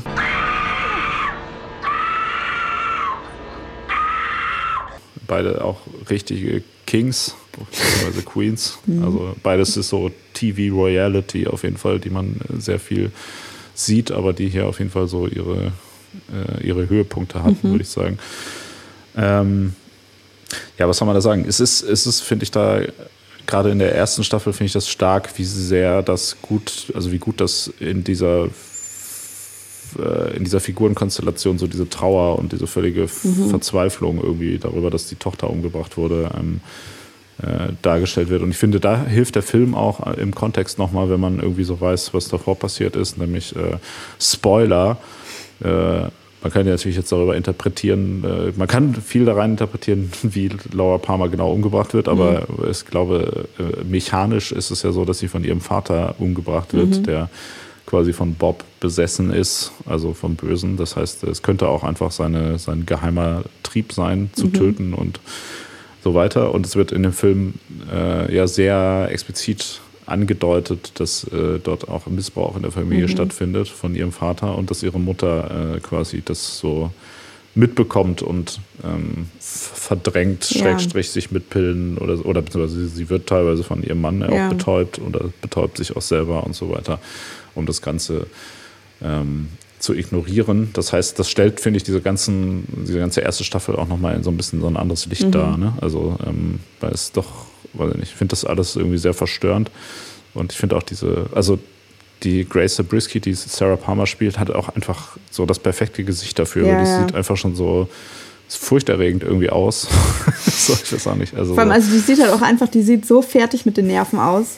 Ja. Ähm, ich kann die auch nie ernst nehmen, wenn die in irgendwas anderem mitspielt, weil ich immer nur denke, so, oh mein Gott, was ist mit dieser Person? Also ich meine, die ist ja an sich, wenn man mal so Fotos anschaut, wie die so aussieht, wenn sie normal irgendwo halt ist, ne? also Mhm. jetzt nicht in dieser Rolle oder so, dann kann man ja das so wegdenken, dass man denkt, ja, okay, das ist halt irgendwie so eine, ja gut, mittlerweile schon sehr alte Frau, aber so eine ältere Frau halt, die vielleicht ja auch ganz so normal, cute, Ja. süß irgendwie aussehen kann, wenn man sich jetzt äh, das so ganz alles wegdenkt, aber es ist so Mhm. verstört äh, durch, durch diese Serie und durch diese, also es gibt ja auch immer ganz viele Szenen, wo sie dann immer so rumschreit und sowas. die ja, dann also so, du willst so eigentlich sagen, und so. du willst sagen, dass da, dass dich in dem Fall der Weird Boner im Stich lässt. Absolut, ja. Bei Sarah Palmer lässt mich wirklich alles im Stich. ja. Aber ähm, also ich muss sagen, hier sind, äh, ich ja schon auch sagte, Laura Palmer ähm, ist äh, Favorite für mich. Ich finde auch die Eltern von ihr sind auf jeden Fall auch Mhm. ganz klare Favoriten ähm, mit der Serie. Wie siehst du das denn? Also ich würde auch sagen, ähm, sowohl wie die angelegt sind, als auch tatsächlich einfach die schauspielerische Leistung. Also das, du, du merkst halt einfach, dass die beide auf jeden Fall einen Plan haben. Ja, ich finde, die trumpfen auch, also alle drei, äh, also die ganze Familie Palmer trumpft schauspielerisch und inhaltlich halt in den Filmen echt Mhm. auf. Also äh, Way Wise äh, ist auch, also und das Geile bei dem ist ja auch, es gibt ja irgendwann diesen Punkt, wo er dann so äh, wieder fröhlich ist oder so, oder es, Mhm. oder es gibt ja zwischendurch auch immer diese komischen Szenen, wo er so irgendwie so tanzt und rumheult Ja, und ja. sonst irgendwas und so. Das ist irgendwie alles richtig, richtig geil äh, übertrieben und so, so manisch die ganze Ja, Zeit. ja, ja. sieht, der sieht halt, nice. dieses Gesicht, das sieht dann aus wie so eine, wie so eine geschnitzte Teufelsmaske oder so. Also das ist schon äh, sehr gut. Ich glaube, ich würde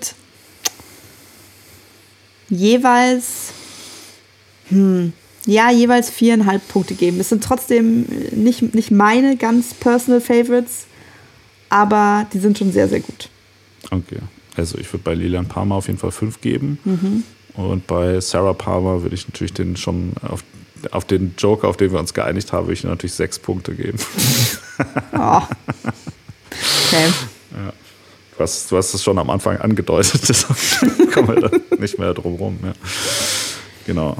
Ja, Sarah Palmer ist natürlich einfach die schlimmste, also weil ich gerade meinte, Bob ist äh, die größte Source of Horror, ist natürlich, Mhm. stimmt ja gar nicht, natürlich ist Sarah Palmer äh, das ist die, der, die schlimmste Horrorfigur der ganzen Filmgeschichte. Ja, also vor allem auch, ich meine, selbst wenn man, wenn man das auf einer äh, Metaebene nicht so sehen will, spätestens Sarah Palmer, äh, Depressed, Alone, Alcoholic und Chainsmoking in dieser dritten Staffel, unscheiß, da läuft mir auch kalten Rücken runter, spätestens da. Ja, und da gibt es ja auch noch diese nice Szene, wo äh, sie auch, ich weiß auch gar nicht, auch ja irgendwie ein Dämon ist, wo sie ihr Gesicht aufklappt und Ja. so weiter. Das ist alles mega creepy, aber großer Fan. Okay, dann äh, kommen wir zur nächsten Familie, die auf Wikipedia gelistet ist. Ähm, und zwar die Hayward Family. Und hier kommen wir zu einer anderen Gruppe, wo wir gerade die, äh, obwohl ich weiß gar nicht, ob das Sinn macht, aber ich mache es jetzt einfach mal, Mhm. ähm, wo wir die Familien crossen müssen. Und zwar die drei Geilen, nenne ich die jetzt mal. What? Okay. Und zwar ist das, äh, sind das Donna, Audrey und Shelley. Oh, Mark. Es gibt, nee, nee, es gibt äh, das, das ist ja auch ganz interessant, weil es gibt äh, in der, irgendwann auch in der zweiten Staffel gibt es ja äh, die einzige Szene in dieser Serie, wo die alle drei äh, so zusammen sind. Äh, Mhm. und das, da, ich dachte so, what? Warte mal, Moment, das geht ja gar nicht klar. Und es gibt so ein, äh, es gibt so ein Rolling Stone Cover, auf dem die drei auch so. Äh, Echt? Drauf sind, als also irgendwann so Mitte der 90er, so als, also die Schauspielerin natürlich Ja. halt, also jetzt nicht unbedingt als Rolle, aber halt äh, auf, also natürlich aufgrund der Tatsache, dass die darin so als Iconic Character drin mitspielen. Ja. Ähm, genau, finde ich, das sind so alles so auch so völlig überzeichnete Ja. äh, TV, weiß ich nicht so, also so so wie, wie, sich, wie man sich so vorstellt, ah, das ist so die schönste und traumhafteste Frau der Welt, aber irgendwie Ja. ist es auch alles so dahinter so ein bisschen inhaltslos irgendwie. Aber ich bin natürlich Fan Von allen drei gleichermaßen. von den drei Geilen, ja genau. Wir- Aber fangen wir mal an, weil Ja. wie gesagt, wir waren ja hier bei äh, Hayward Mhm. Family und da würde ich sagen, ist äh, Donna Hayward äh, gespielt von Lara Flynn Boyle und in, der, in dem Film von jemand anderem, weil Lara Mhm. Flynn Boyle offensichtlich keinen Bock hatte, in irgendwelchen Softpornos mitzuspielen. You're dead, Laura, but your problems keep hanging around. It's almost like they didn't bury you deep enough. Was sagt man dazu? Das ist eine ziemlich, ziemlich inhaltslose Figur, Ja. die aber ganz gut aussieht, auf jeden Fall. Ja, also ich meine, also jetzt, also von, den- von den drei Geilen ist sie auf jeden Fall, glaube ich, mein least favorite optisch. Ähm, auch inhaltlich, glaube ich. Es ist gut, dass du die, die Benennung schon übernommen hast. Ja, also es ist ja jetzt offensichtlich schon established und solange du damit angefangen hast, bitte. Ähm, Aber wir ja, können ja noch mal eine einzelne Folge machen darüber, wer die, wer die geilste von den drei Geilen ist. Aber auch Also ich- ohne Kontext, was die drei welche, Ja, egal. also sie ist, sie ist wahrscheinlich so von ihrem, von ihrem Charakter oder von dem, was sie da so macht und ihren Motivationen, ist die am nächsten halt an so einem typischen Highschool-Girlie dran. Also, hm, verle- also ah, die beste Freundin, bla, nicht alle, also keine Ahnung, teilt nicht alle Geheimnisse, oh, schwierig, hm, ich bin in jemanden verliebt, dann habe ich das Gefühl, der verliebt sich in jemand anders, wie kann ich den jetzt irgendwie halten? Ich versuche dann einen auf cool zu machen und so, aber natürlich auch alles halt so klischeemäßig abgearbeitet und am Schluss also keine Ahnung, die, die verliert ja immer mehr an Relevanz auch für die ganze Geschichte, was jetzt bei den, also ist so meine Einschätzung, was jetzt bei den anderen zwei vielleicht nicht so sehr der Fall ist. Ähm, und dann geht irgendwie noch diese Side Story auf, ja, weiß ich nicht, alles ein bisschen unnötig. Zwei Punkte. Ach, das ist aber gemein. Ich gebe mal dreieinhalb. Okay, es ist auch, also weißt du, es ist halt einfach völlig klar, dass die, die eineinhalb Punkte sind wieder nicht ein Weird, sondern der ganz normale Boner. Es ist, Ja. finde auch ein bisschen problematisch. Wir hätten, wir hätten das äh, ganz straight einfach so machen sollen, dass wir die Leute nach Geilheit einfach nur bewerten. Das wäre aber eine viel spannendere Folge gewesen. Lass nochmal neu aufnehmen einfach. Ja. Das kannst Aber du das- ja ab das jetzt wir- auf jeden Fall immer äh, als Honorable Mention mit einfließen lassen. Das können wir, das können wir am Ende, äh, damit die Leute auch noch die nächsten fünf Stunden dranbleiben, äh, können wir noch kurz dazu sagen, wen wir aus der Serie am geilsten finden. Okay, ähm, genau, aber springen wir vielleicht jetzt doch noch nicht so viel hin und her. Gehen wir Mhm. nochmal die Hayward-Familie durch. Mhm. Die hat noch Eltern, äh, Will Hayward und Eileen Hayward. Äh, der Vater ist ja der coole Arzt und ist natürlich Mhm. auch so ein richtig nicer, netter, äh, verantwortungsvoller Typ, der aber möglicherweise, äh, nee, hat er Dreck am Stecken? Nee, die Frau hat Dreck am Stecken, Mhm. sowas, ne? Stimmt. Genau, seine Frau sitzt im Rollstuhl äh, und hat möglicherweise eine Affäre gehabt mit Ben Horn. Und äh, dann hat sie noch zwei kleine Schwestern, ähm, die jetzt aber auch nicht der Rede wert sind. Ich weiß gar nicht, wollen wir Mhm. irgendwelcher, wem hier Punkte geben? Nee, Vielleicht dem Vater. Der Vater ist aber schon eine relativ relevante Figur in der ersten Staffel, aber auch irgendwie sehr. Das ist so diese, der auch so diese Bill Cosby-Figur. Also ich meine, der Bill Cosby aus der Serie. ja, ja, ich wollte Bill gerade Cosby. sagen, Hilfe. Ja. Ähm, Also so dieser nette Familienvater, der, der kein Wässerchen trüben kann und auch kein dunkles Geheimnis hat oder sonst irgendwas, sondern einfach nur so nett ist. Ja. Ah, Aber das ist echt, ich nicht. wenn ich drüber nachdenke, so eine, so eine Bill Cosby-Figur. ja, also war finde ich irgendwie, also ich, keine Ahnung, ich, ich sehe jetzt nicht, wieso der mehr erwähnenswert als irgendwie die anderen Familienmitglieder. Ich hat geb- sehr viel Screentime und ist ein Mann als einziger in der Familie. Vielleicht deshalb.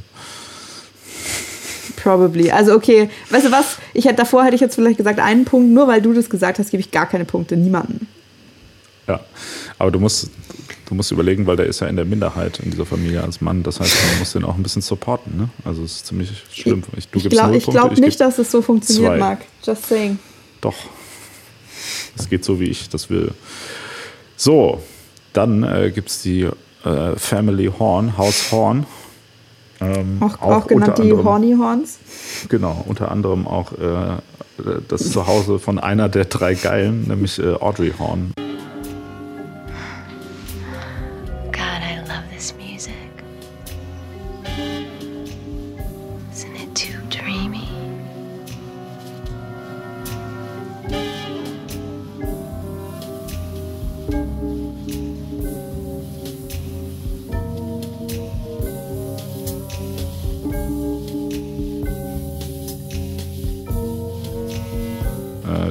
Heute schon mehrfach erwähnt haben und die, glaube ich, zwischen neben, neben Dale Cooper so auf jeden Fall am meisten in Memes vorkommt, habe ich Mhm. so das Gefühl. Und auch, glaube ich, so von der Optik her äh, äh, am most, most iconic ist für die Mhm. Serie und ja auch unter anderem auf dem äh, Soundtrack auch ein eigenes Theme hat und so weiter. Ähm, also es gibt da, da ist es besser gemacht, dass sie im Vergleich zu Donner äh, nicht nur gut aussieht und komplett leer ist, sondern es Mhm. wird noch so, es wird sehr, sehr gut angedeutet, dass es eigentlich ein guter, spannender, vielschichtiger Charakter Mhm. ist. Aber eigentlich ist sie das ja doch nicht. Und das finde ich in dem Fall wieder ganz gut. So. Findest du? Ja. Ja, was, was hat denn, was hat Audrey Horn für Charaktereigenschaften? Frage. Naja, also es wird ja, sie wird so ein bisschen einfach als so manipulative ähm, Highschool-Schönheit dargestellt. Also auf jeden Fall, also war schon so eine, eine von den, eine von den attraktiven, aber so ein bisschen das Bad Girl. Ich finde, ich hatte da so ein bisschen so eiskalte Engel-Vibes. Ähm, und dann kommt ja aber dann schon raus, okay, sie möchte ihm irgendwie auf den Grund gehen. Ja, gut, sie gräbt Dale Cooper an, aber ich würde ihr das tatsächlich vielleicht abkaufen, dass das nicht nur so eine Masche ist, sondern dass sie vielleicht schon erkennen kann, was er für ein vielschichtiger Charakter ist. Ähm, dass sie sich überhaupt auf diese ganze, also dass sie diese Investigation anfängt und das ja irgendwie schon bisschen geschickter macht als jetzt Donna zum Beispiel. Zumindest wäre das meine Einschätzung, dass sie da auf jeden Fall viel risikobereiter ist und auch irgendwie zielstrebiger. Ähm, das sind ja schon alles irgendwie interessante Charakterzüge. Ja, das schon, aber, oder ich sag mal, es wird auch so ein bisschen durch ihre Charakterentwicklung äh, dann ruiniert, weil sie ja, weil sie in der zweiten Hälfte der zweiten Staffel ja auch einfach zu so einer komplett austauschbaren, also das ist so eigentlich ja auch gar nicht mehr dieselbe Figur, glaube ich, Ja. so eigentlich. Ne? Also es ist total inkonsistent. Es gibt doch diese mega geile Szene, wo äh, sie ähm, mit ihrem Lover, ich weiß nicht mehr, wie der heißt, äh, gespielt von Billy Zane da, der am Mhm. Flughafen ist und dann Ja, weg ja. muss, wo sie meinte, "Ah, I'm still a virgin und wo die dann noch so Sex haben im, im Flugzeug und so, wo man echt denkt so, ey Leute, was habt ihr aus dieser Figur gemacht? So, Ja. also, das Vor allem so auch, also ich meine, das konnte ich sowieso alles nicht mehr ernst nehmen, weil die einzige andere Rolle, in der ich Billy Zane gesehen habe, ist dieser fiese Verlobte aus Titanic. Stimmt, da hat er ja mitgespielt. Ja. Ja.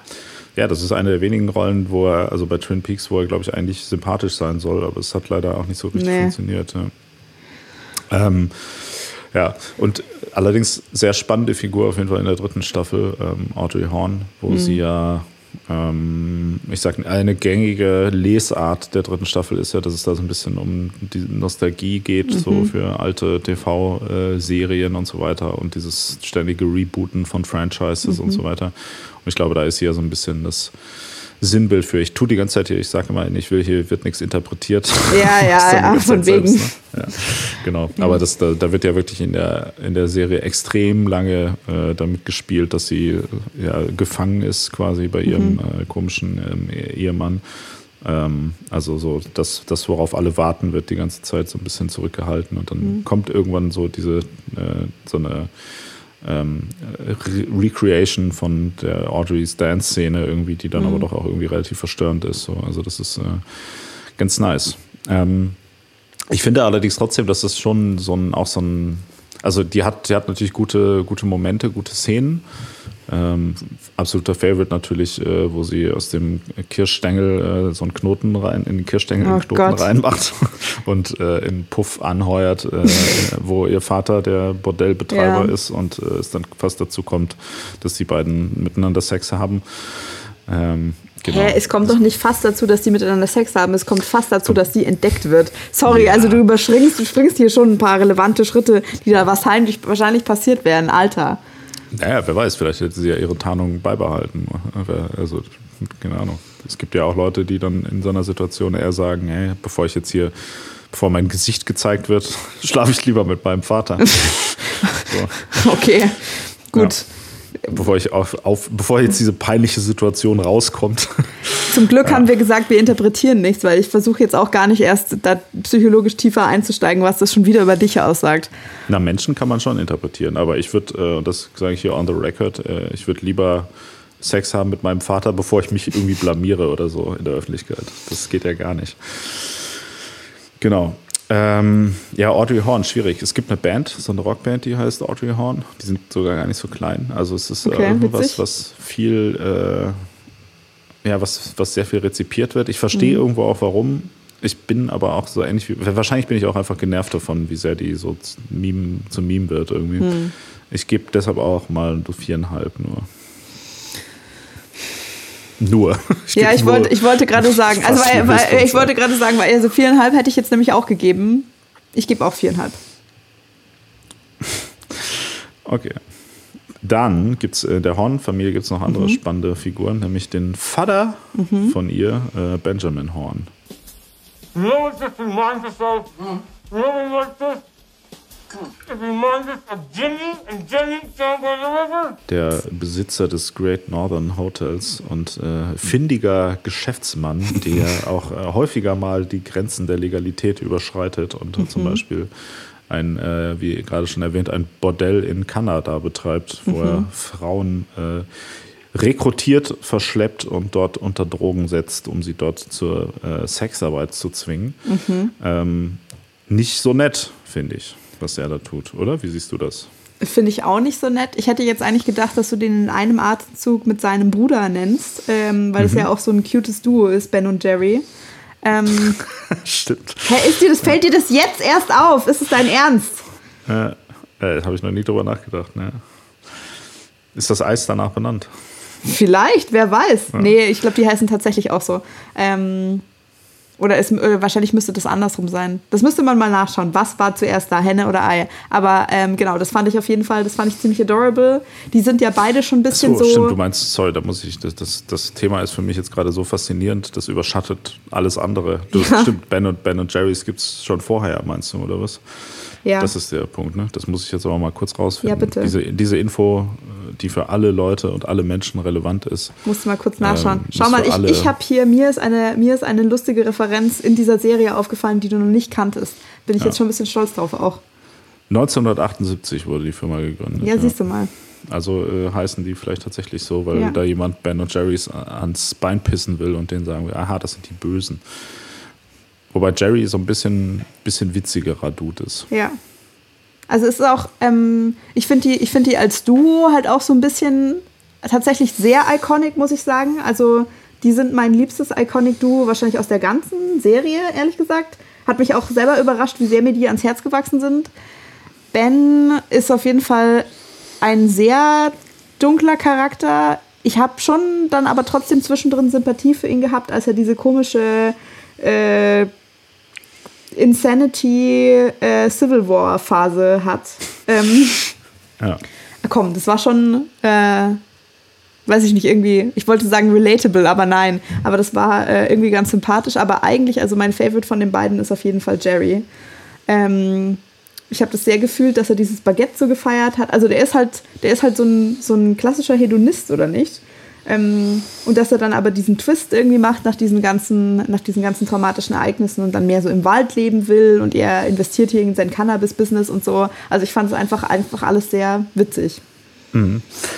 Ja, äh, es ist, es ist so eine Figur, die ähm, eigentlich ja wirklich so in so sehr dunkle Bereiche auch vordringt, ne, aber dabei trotzdem irgendwie charismatisch oder witzig auch ähm, gezeichnet wird. Und das funktioniert dabei auch, finde ich, echt gut. Also das ist doch so ein, so ein recht vielschichtiger Bösewicht irgendwie, ne, der, ähm, der gut geschrieben ist. Mhm. Mhm. Kann man wenig gegen sagen. Und auch äh, sehr professionell verkörpert von, mhm. äh, wie heißt der nochmal? Ich muss kurz nachschauen, Richard Beimer. Ähm, was auch ganz witzig ist, ist, dass der ja früher, der, der hat zum Beispiel bei dieser Original West Side Story Verfilmung ja den, äh, den jungen hm. Boy, keine Ahnung wie der heißt, gespielt. Das ist ja eigentlich so alter Hollywood-Adel auch der Typ. Ähm, mittlerweile ist schon 85. Ähm, also geiler Typ, auch geiles Setup einfach so, was die Schauspieler und sowas angeht, muss man sagen. Es ist einfach teilweise echt richtig brutal gut mhm. besetzt, äh, die Serie. Aber gut, das heißt, wir haben hier Ben und Jerry. Ähm, wie viel gibst du den beiden als Duo? Also als Duo fünf? Ja, da bin ich auch dabei. Die gibt es einzeln nicht. Ja, weißt du was, dann lass du lassen. Ja. Genau.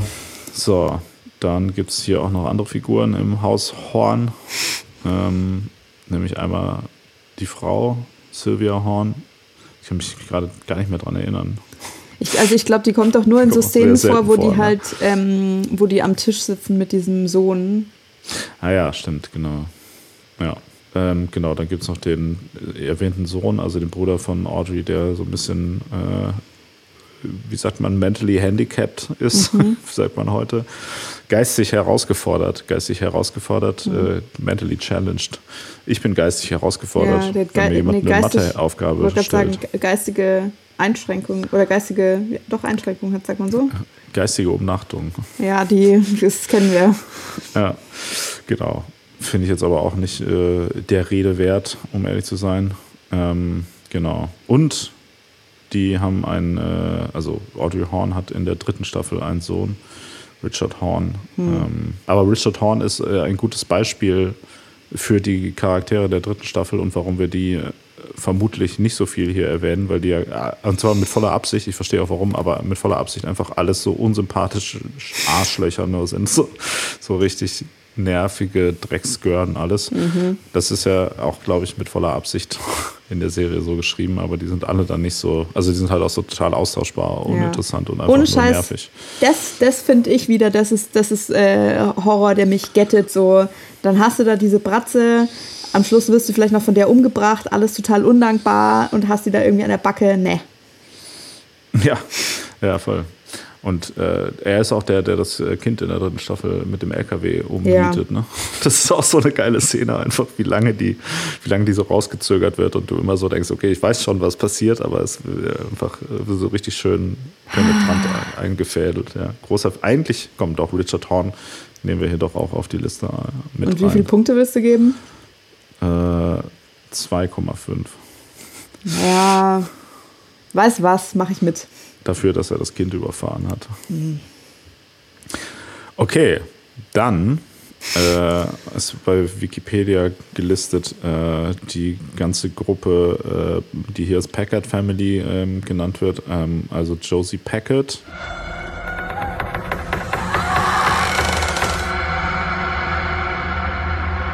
Besitzerin ähm, des Sägewerks, die mit äh, Andrew Packard vermutlich verstorben, man weiß es aber nicht, ob mhm. er nicht vielleicht doch noch lebt, dem ehemaligen Besitzer des Sägewerks und ähm, Catherine Mattel, gespielt von der ebenfalls äh, ja, sehr guten Schauspielerin Piper Laurie, die die Schwester von äh, Andrew Packard ist und die so ein bisschen eigentlich scharf aufs Erbe war, aber äh, entgegen der Josie Packard übervorteilt wurde und äh, genau jetzt die ganze Zeit versucht, durch Intrigen an ihren Stuff ranzukommen. Mhm.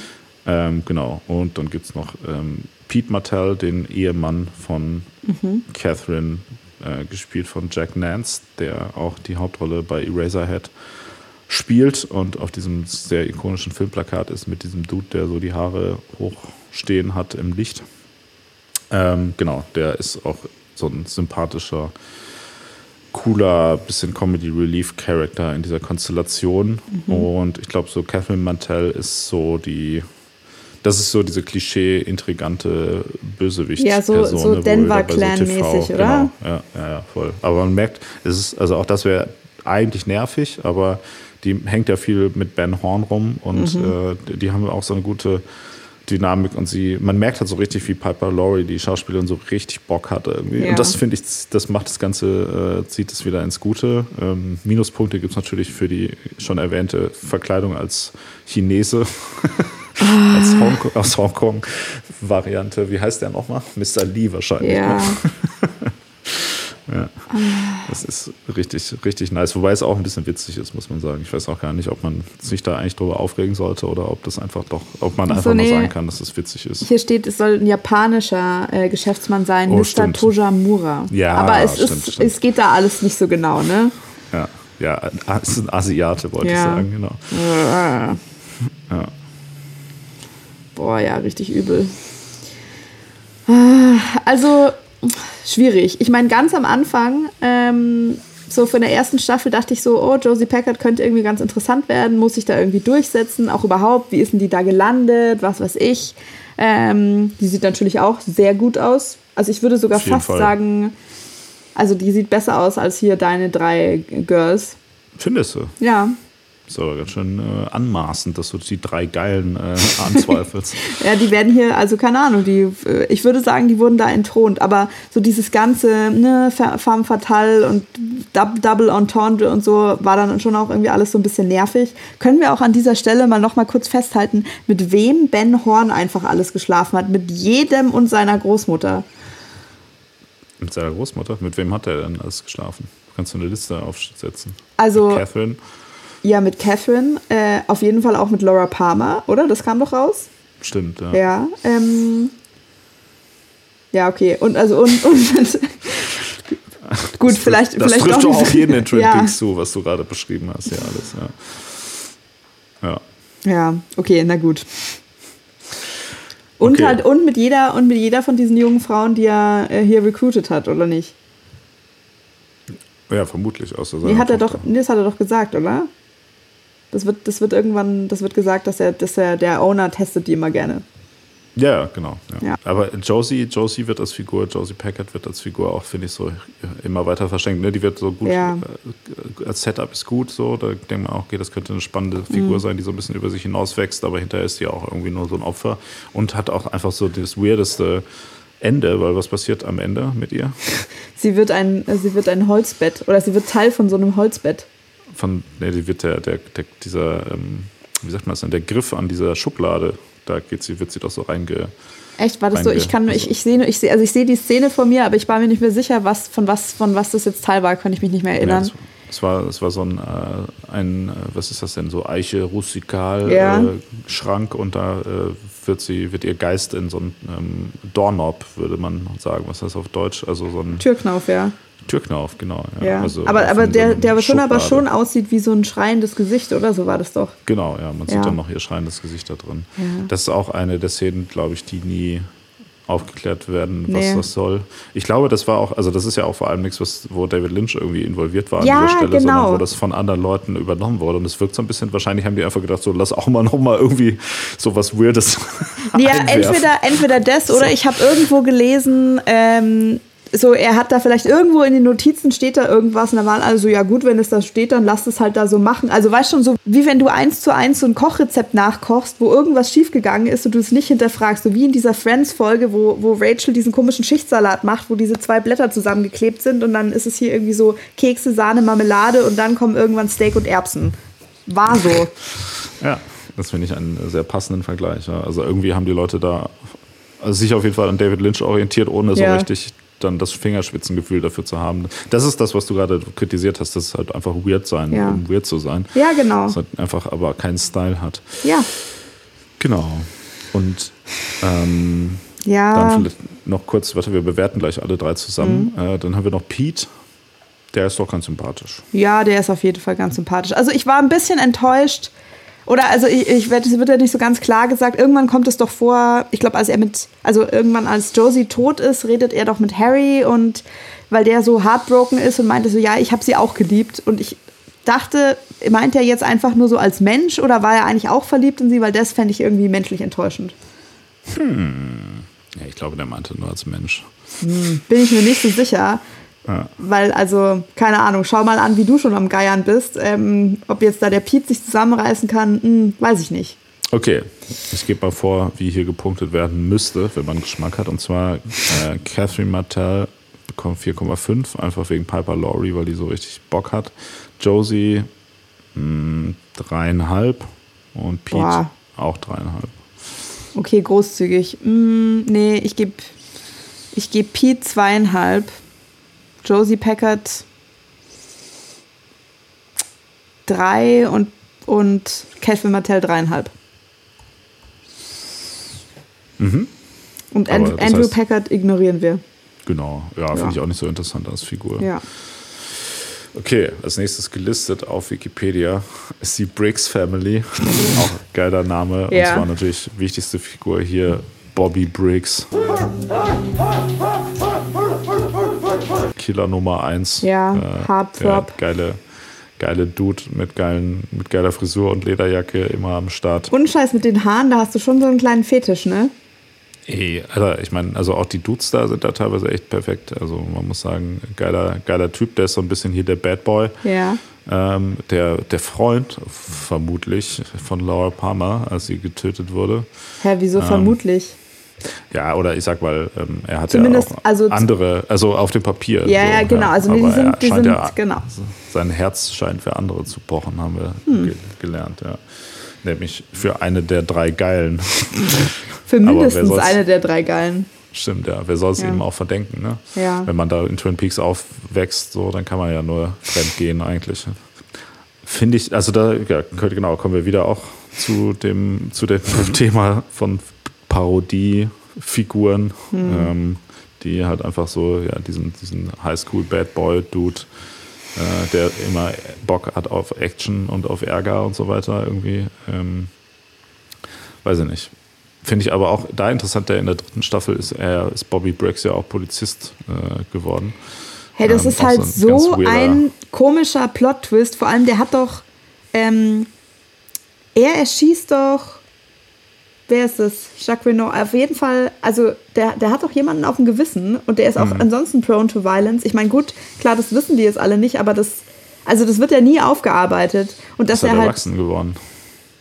Okay, weiß ich nicht. Also fehlen mir auch da irgendwie ein paar so Entwicklungsschritte. Ich finde den tatsächlich, also das muss man ihm echt lassen, dass er auch in seinem ähm, 25 Jahre älteren Selbst und auch wieder mit den grauen Haaren, da sieht er wiederum dann aus wie so eine Zwischenstufe. Also Bobby Briggs, dann der 25 Jahre ältere Bobby Briggs und dann David Lynch. Die sind eine Frisurentwicklung und sehen alle, also keine Ahnung, sehen alle sehr gut aus. Ähm, ja. Bobby Briggs auf jeden Fall auch hot. Ja. Vielleicht einer der drei geilen Männer. Halt. Einer der drei geilen Dudes, ja. Ja. Wer ist denn der dritte in deinem? Ich wollte gerade sagen, also einer ist offensichtlich Dale Cooper, da. Äh, nee, nee, nee, so geht das nicht. Klar. Also die drei, die drei Geilen sind Bobby Briggs, James Hurley natürlich und äh, wen gibt's denn überhaupt noch? Der, verdammt, ja, keine Ahnung. Gibt's noch andere Highschool-Boys außer den beiden? Ich bin gerade auch über, überfragt. nee, ich glaube nicht. Also wer so ja auch so ein Babyface hat, ist dieser, dieser lustige Recluse, dessen Namen mir gerade nicht einfällt, zu dem kommen wir nachher noch. Ach so, natürlich, der, der andere von den drei Geilen, genau, ist äh, Leo Johnson natürlich. Ja. Ah, boah, oh Gott, nee, gitti, gitti, gitti, gitti. Äh, die Männer punkten mal wieder fett gegen die Frauen, ja. Okay, Gut, sind wir abgeschwiffen. Ähm, Bobby Briggs. äh, ich, ah ja, komm, ist auch ein netter Dude. Ich gebe mal drei Punkte. nee, ich gebe zweieinhalb. Okay. So, und dann hat er natürlich noch einen Vater, Major Mhm. Briggs. Wie heißt der? Garland Ja. Briggs. row after row of gibberish, and all of a sudden, the owls are not what they seem. Der von Außerirdischen entführt wird. Und aber auch ein geiler Dude ist. Einfach. Ja, also da auch diese, diese Kombination aus irgendwie so Military Dude, aber so eine weirde mh, medium-spirituelle Seite und was ich auch total endearing fand, wie sehr er und seine Frau ineinander verliebt sind. Zumindest wird es ja so dargestellt. Ja. Würde ich schon vielleicht vier Punkte dafür geben.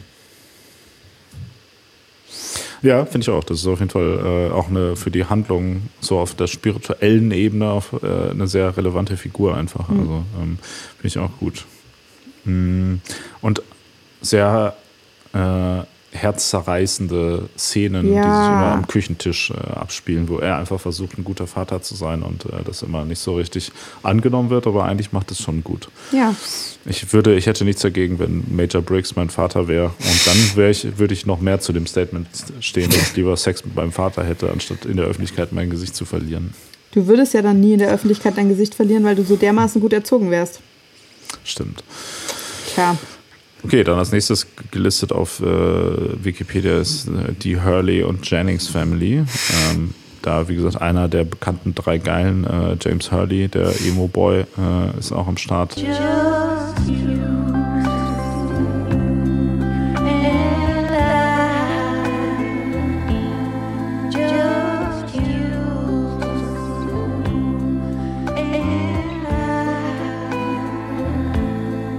Der ist so das James Dean TV-Klischee. Mhm. Ähm, Mit richtig schlimmen Haaren aber. Geht gar Ja. nicht. könnte auch besser sein, aber auch der hat geile Lederjacken. Ähm, genau, ist eigentlich heimlich verliebt in Laura Palmer. Mhm. Ähm, Ist es so heimlich? Also, naja, gut, also heimlich in der Schule, aber nicht heimlich Laura gegenüber und stimmt, ja, du Ja. hast recht. Das ist nicht die Definition von heimlich verliebt, ja, Ja. sondern er baggert Hat- hat- richtig ran. Ja, wieso? Er hat ein Ähm. geheimes, er hat eine geheime Affäre mit ihr. Ja, stimmt. Ja. Ja. genau. Die beiden wissen davon, aber andere Mhm. nicht. Also außer fast alle anderen auch. Aber ihr Freund weiß nichts davon. So. Tja. Zum Glück, weil sonst hätte es Ärger gegeben oder gibt es ja hinterher dann auch noch deswegen. Mhm. Genau, der fährt die ganze Zeit rum. Also das ist, das ist eine ganz witzige Figur, weil der so interessant gezeichnet ist zwischen so auch diesem Bad Boy-Ding halt, Mhm. dass er so die ganze Zeit mit seinem Motorrad unterwegs ist. Ähm, aber gleichzeitig es gibt ja auch da diese hervorragende Szene, wo er äh, mit den äh, mit der einen von den drei Geilen, mit Donna und der Maddie, ne, ist das, Ja, wo er ja. diesen Song singt auf seiner Gitarre. Wo, die so, wo er so plötzlich seine geile Emo-Stimme auspackt und Ja. so. Das ist richtig, richtig stark. Ähm, Gott, das war auch hier äh, Zitat aus der dritten Staffel, also 25 Jahre später, der hat doch dann nochmal einen Auftritt irgendwie in diesem Schuppen und dann sagt, ich glaube, die 25 Jahre ältere Shelley sagt, ähm, James ist so cool, James war schon immer so cool. Und ich dachte mir so, uah, uah, Gag. Ja. Ja, aber ich weiß nicht so richtig, was, was auch da, also wohin diese Figur zielt, muss ich sagen. Weil das Mhm. ist ja auf der anderen Seite auch wieder so ein, äh, so ein TV-Klischee, aber gleichzeitig auch irgendwie ähm, hat der so Eigenschaften, die diese Figur halt eigentlich gar nicht haben sollte, Mhm. wenn man sie als Klischee anliegt. Und da steckt gefühlt ja auch wieder mehr dahinter, aber irgendwie kann ich, weiß ich nicht, es passt nicht so richtig zusammen. Es wirkt, wirkt nicht so sauber durchdacht. Ist, glaube ich, auch nicht so ein Fan-Favorite. Ich bin schon insgeheim Fan, aber wird trotzdem nur drei Punkte geben. Nur drei Punkte, echt, ich würde nur zweieinhalb geben. Der hat noch, äh, der hat noch einen, äh, einen Onkel und eine Tante, also äh, der lebt quasi bei seinen, äh, bei Onkel und Tante. Die ähm, sind Big Ed Hurley und Nadine, Nadine Hurley. I've gotten all new drapes for my house. Ed bought them for me yesterday at Gentleman Jim's, and we installed them together. They're a beige sheer. I was up all last night. Do you know what I was doing? No, I, I don't. I was inventing a noiseless, completely silent drape runner. And do you know how it works? Do you know what makes it work? The thing I thought of at four this morning when I was waiting for my husband to be released from intensive care? Cotton balls. Ja, auch ein Iconic Duo vielleicht, aber für ganz andere Gründe, oder? ja, ich, Ähm. boah, ey.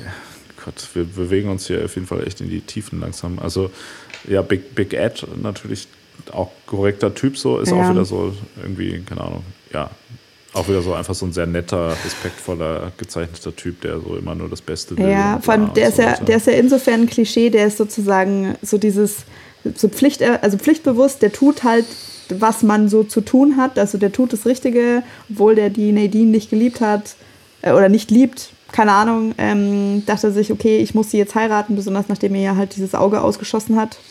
Ähm, genau, und er trägt quasi jetzt jahrzehntelang eine extrem unglückliche Ehe und auch schon so ein bisschen, ich finde, man könnte fast sagen, emotional abuse vielleicht, Fragezeichen.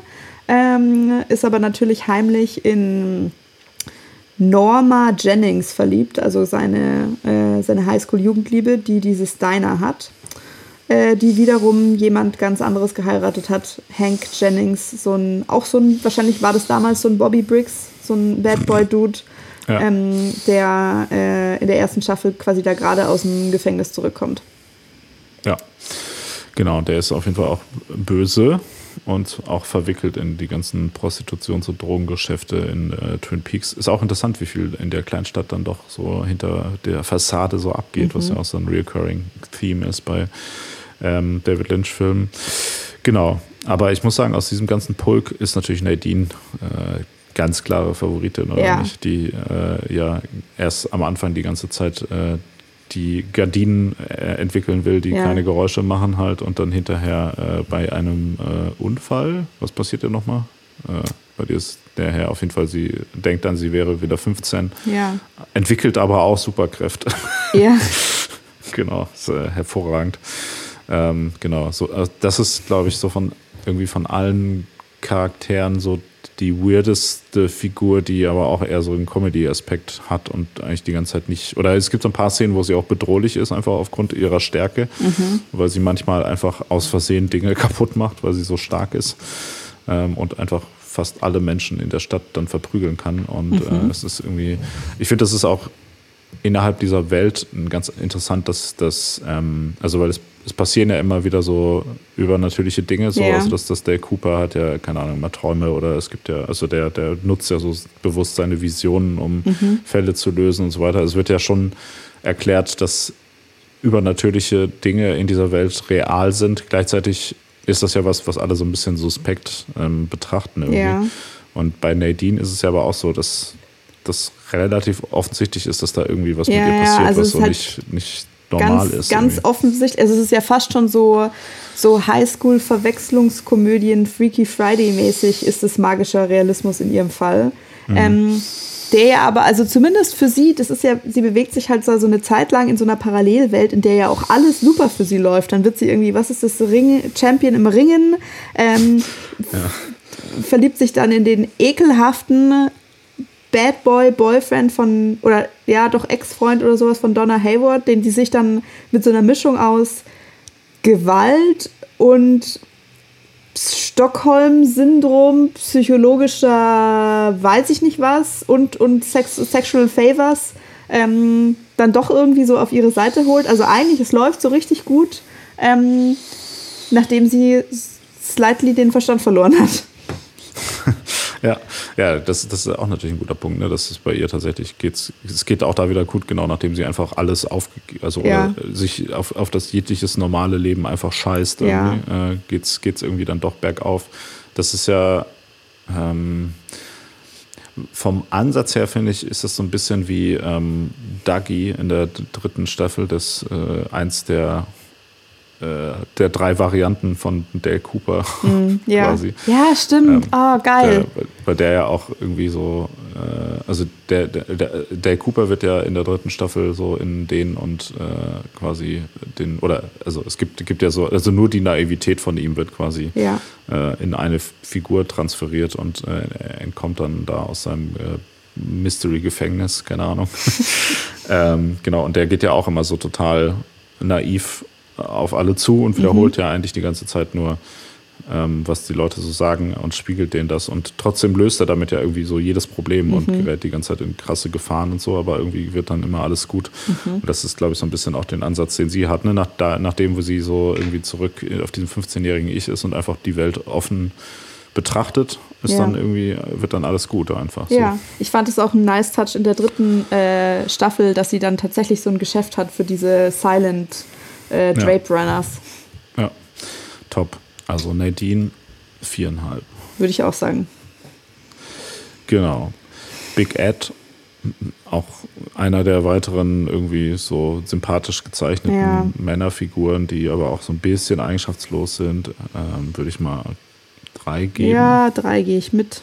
Ist aber natürlich schon sympathisch. Norma, äh, mh, ja, schwierig. Das ist hier so die bisschen schon, äh, ja, hm. Echt? Also findest, also findest du, die hat irgendwas falsch gemacht? Du klingst irgendwie, als wolltest du ihr irgendwie einen Vorwurf machen. Sie hat einfach den falschen Mann äh, geheiratet. Ja, kann halt mal passieren, ne? Ja, das ist aber auch so ein bisschen, ja gut, das ist halt auch wieder diese typische Soap-Klischee-Sache, ne? Mhm. Mit so, ja, ich habe hier den Typen und der sitzt im Gefängnis und dann kommt er heraus und dann äh, wird, bedroht er sie die ganze Zeit und sie kommt nicht von ihm weg und so abusive Relationship. was ist das hier für ein Victim-Shaming, das du da betreibst? Na, Ja, also nee, ernsthaft, finde ich nicht okay. Sie hat, ja, ja, sie hat den falschen Mann geheiratet, okay. Ja, du hast recht, du hast recht. Ja. Fuck off, ey. So, so sollte man das vielleicht nicht, äh, nicht Nur so, ja, ich dann dachte ist dieser Typ und dann wehrt sie sich nicht. Was ist eigentlich mit ihr? Äh. ja, ja, und dann trägt die die ganze Zeit so komisches Kleid auf der Arbeit. Oh. ja. Ja. ja. Ja, du hast recht. Das, äh, um alles wieder gut zu machen, überspringe ich den Teil, wo ich irgendwas dazu sage und gebe Norma einfach direkt fünf Punkte. Fünf Punkte. Okay, das finde ich jetzt unmäßig. Also ich würde mal so dreieinhalb sagen, aber das ist okay von dir. Ja, Und sie hat ja auch, äh, ist ja auch Erfinderin äh, von dieser neuen ähm, Kette von Discountern. Ne? Das Ja. gehört ihr ja auch. Hey, Moment, Discountern. Ich dachte. Ist die Besitzerin von Norma. Dem gibt sich, Oh. gibt sich einen Supermarkt. Ja, so, das wäre geil, wenn, äh, wenn der Laden äh, so heißen würde halt. Ja. Also es gibt ja solche Sachen manchmal. Ich habe vor kurzem gelernt, dass ähm, hier Lotte, das ist die größte Supermarktkette in Korea, dass die nach Lotte aus ähm, die Leiden des jungen Wärters benannt ist. Geil, Ja. oder? Oh Mann, ja. Anyways, ähm, okay, also Hank Jennings, ihr Ehemann, Kriegt, kriegt, wird gar nicht erwähnt hier. Ja, Arschloch. gut, was, was hast du recht, geben wir gar nichts. Dummes, dummes Arschloch, der wird totgeschwiegen. Genau, und ja, hier auch noch äh, gelistet wird äh, Annie Blackburn, die Schwester von Norma. Ähm, gespielt von Heather Graham, was auch wieder irgendwie ein bisschen Random ist, ja. war, die da zu sehen, auch wahrscheinlich noch recht früh am Anfang ihrer Karriere, Mhm. ähm, die ja dann Love Interest von der Cooper wird. Äh, ähm, Auch super randomly. Zweiten, der zweiten Staffel, äh, ja, keine Ahnung, auch, keine Ahnung, will, erwähnen wir hier auch nicht weiter. Das gehört zum bösen Teil von Twin Peaks, der, Würde ich auch sagen. ähm, der nicht besprechenswert ist. Genau, kommen wir äh, zurück zu unseren Lieblings... zu der, drei, drei, der heiligen Dreifaltigkeit von Twin Peaks, nämlich äh, hier gibt es noch Shelley Johnson. Where's my shirt? What shirt? My favorite blue shirt. The second one you lost this year. I'm gonna teach you a lesson now, Shelly, about taking care of my property. That means making sure things aren't lost or damaged. This is gonna hurt you. No. No! Auch bekannt als ein Teil, ein Drittel der drei Geilen, äh, gespielt von Mädchen Amy. Können wir Mhm. uns kurz darüber freuen, dass sie äh, mit Vornamen Mädchen heißt? Ja, ich habe mich tatsächlich, ich habe mich da bei jeder einzelnen Folge habe ich mich darüber gefreut. Ja, wobei das ja leider im Vorspann, weil die Amerikaner mal wieder nicht in der Lage sind, Umlaute korrekt herzustellen, immer Martien steht. Aber ja. Ähm, sie heißt tatsächlich offiziell Mädchen, weil ihre Eltern anscheinend äh, irgendwie das Wort so geil Funny fanden. Weiß fanden, ja. ja. Ich finde, man sollte das auch in Deutschland mal mehr einführen, dass man einfach solche Namen äh, Leuten geben kann irgendwie. Ja, und wie würdest du dann heißen, Dude? Ja, der, äh, der Killer. so ganz dumm. Einfach meine Eltern wären wahrscheinlich so richtig so, ja, wie nennen wir denn unseren Sohn? Ja, wie wär's denn mit der Killer? ja, okay. Aber dann schon denn? auch mit der. Ja. lass, den Sohn, lass unseren Sohn Cool Savage nennen, ja, okay. Ja, so hätten das meine Eltern auf jeden Fall eingegangen. Tja, na gut. Ja. Okay. Also, ja, Shelley hm, also auch ja hat eigentlich sie auch den angelegt. falschen Mann geheiratet. Ja, boah, das kannst du mal laut sagen, ey. Und vor allem auch, weil sie meinte, ja, er war so, also das, sie sagt das ja irgendwann zu Norma, ne? Sie arbeitet ja da mit der zusammen, ja, der war so cool und bla bla bla. Und dann später hat sich das irgendwie, also war das so scheiße alles, wie sich das rausgestellt hat. Guck dir den doch mal an. Ohne Sche also nee, okay, nee, weißt du was, Entschuldigung, das ist jetzt auch schon wieder, das ist auch hier Victim Shaming, aber also jetzt rein optisch, da ist doch hier, da ist nichts da, da ist nichts, womit man arbeiten kann. Das kann, ich kann mir nicht vorstellen, wie das früher besser war. So viel sei schon mal gesagt. Ähm, Ja. Und ich finde bei ihr schon auch, also sie hat ja offensichtlich, sie hat ein bisschen problematischen Männergeschmack, auch hier mit Bobby, aber ich finde, sie wird immer sympathischer tatsächlich. Also auch dieses, dass sie dann, dass sie sich so ein bisschen reinlabern lässt, dass sie sich um den Leo kümmert und der Bobby lässt sie dann im Stich und sie ist dann irgendwie so total bemüht, aber trotzdem, das war schon alles, wo ich mir dachte, boah, das hast du jetzt irgendwie eigentlich auch nicht verdient. Ja, also ja, sie wird so ein bisschen, genau, als die, die Frau, die die ganze Zeit ausgenutzt wird von Männern, irgendwie einfach dargestellt, ne? so hinher, hinher. Aber es ist auch so ein bisschen irgendwie, weil sie ja auch eigentlich so ein bisschen schon auch was drauf hat, aber die ganze Zeit so sich unter Wert verkauft. Ja. Okay, das ist schon wieder, würdest du jetzt wieder sagen, so Victim, Victim Shaming, ne? aber äh, unter Wert verkauft wird. Naja, nee, nee so- also sie ist, sie ist so ein bisschen Opfer ihrer Umstände ähm, und sie, sie hat halt, also sie hat nie das entsprechende Selbstbewusstsein, das eigentlich, ähm, das ihr total zustehen würde. Also schon auch, dass irgendwie Bobby meint, du siehst so gut aus, du solltest in diesen Pageant da irgendwie rein, dass sie das nicht mal sehen kann. Ähm, obwohl sie ja offensichtlich eine der drei Geilen ist. Also ich finde das schon sehr, ich finde das sehr sympathisch. Die ist halt einfach eine total unsichere junge Frau, Ja. der schlimme Sachen passiert sind. Ja. Aber äh, sieht sehr gut aus, oder nicht? Ja. Wie findest du? Jetzt, wo wir die drei Geilen äh, besprochen haben, wir können ja schon mal ein Zwischenfazit zu unserem Geilheitskontest machen. Wer find, wen findest du, wen, wen würdest du eher ficken von den drei Geilen? Also mein Favorit ist auf jeden Fall fuck, Audrey. Fuck, nein, fuck, Mary Kill mit den drei Geilen. Kurze, weil die Episode ja noch nicht lang genug wird, machen wir eine kurze, kurze Zwischen. Ja, okay, aber ganz klare Sachen. Äh, fuck äh, Audrey, Mary, Shelley und ähm, Kill Donna. Ja, okay. Ja? du hast recht. Das ist zu obvious gewesen. Ja. ja, du hast recht. Ich habe gar nicht drüber nachgedacht, bevor ich dachte, ich sag mal irgendwas Provokantes oder so. Aber, Aber es recht. ist offensichtlich. Ja, Ja. Ist, man könnte das Spiel auch äh, von Fuck, Mary Kill in äh, Audrey, Shelley und Donna umbenennen Ja. und dann würde das einfach genauso funktionieren. ja. Schon wieder was gelernt. Ja, schau. Und ich finde auch sehr sympathisch, dass sie sich wirklich ganz, ganz krass bemüht, eine gute Mutter zu sein.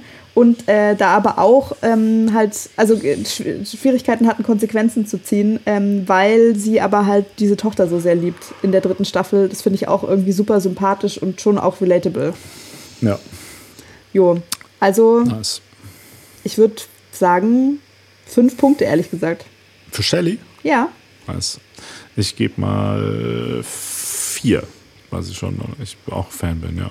Okay. Und äh, Leo, der ihr Mann und äh, auch involviert in äh, alles äh, dunkle Geschäfte äh, und Gewalt, häusliche Gewalt und so weiter, der dann auch später, äh, ich überlege gerade, was passiert ihm nochmal? Der hat auch einen Unfall, sagen wir mal. Nee, der wird angegriffen, ich weiß es gerade gar nicht mehr, aber er äh, landet so in einem Zustand, in dem er irgendwie nicht mehr so richtig bei Bewusstsein ist Ja. und gepflegt werden muss.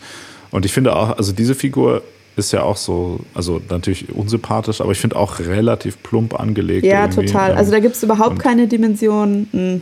ja. Also das, das kann man natürlich schon so machen, aber ich finde das auch ein bisschen so ein uninteressanter Bösewicht. Was aber geil ist, ähm, finde ich in diesen ganzen Szenen, wo er so bewusstlos ist und das wird ja die ganze Zeit immer damit gespielt, so ob er jetzt nicht vielleicht doch wieder aufwacht. so, wenn die die ganze Zeit Party machen. Es gibt ja diese eine Szene, wo Bobby und Shelly Ja. äh, so auf ihm halb die ganze Zeit Party machen und rummachen und so. Und man die ganze Zeit denkt, okay, er wacht jetzt auf und bringt die gleich beide Ja. brutal um. Aber es passiert ja einfach, Spoiler, die ganze Zeit nicht mehr. ähm, was richtig, ähm, was fand ich richtig cool irgendwie. Also wie penetrant das die ganze Zeit durchgezogen wird, dass Ja. es immer wieder äh, zum Thema gemacht wird, aber dann einfach nie ausgespielt wird. So, also. Trotzdem nur zwei Punkte. Boah, ich gebe nur eineinhalb. 1,5. Ja. Okay, Okay, jetzt kommen wir langsam, jetzt kommen wir langsam an den Rand, wie du sagen würdest. Ähm, die nächsten sind die Renault Family. Ach, anstrengend. Also, äh, ja, oder? Also, keine Ahnung, das sind diese blöden Drogendealer-Dudes. Hier Jacques Ja. Renault, Bernard Renault und Jean Renault. Ähm, und ja, genau.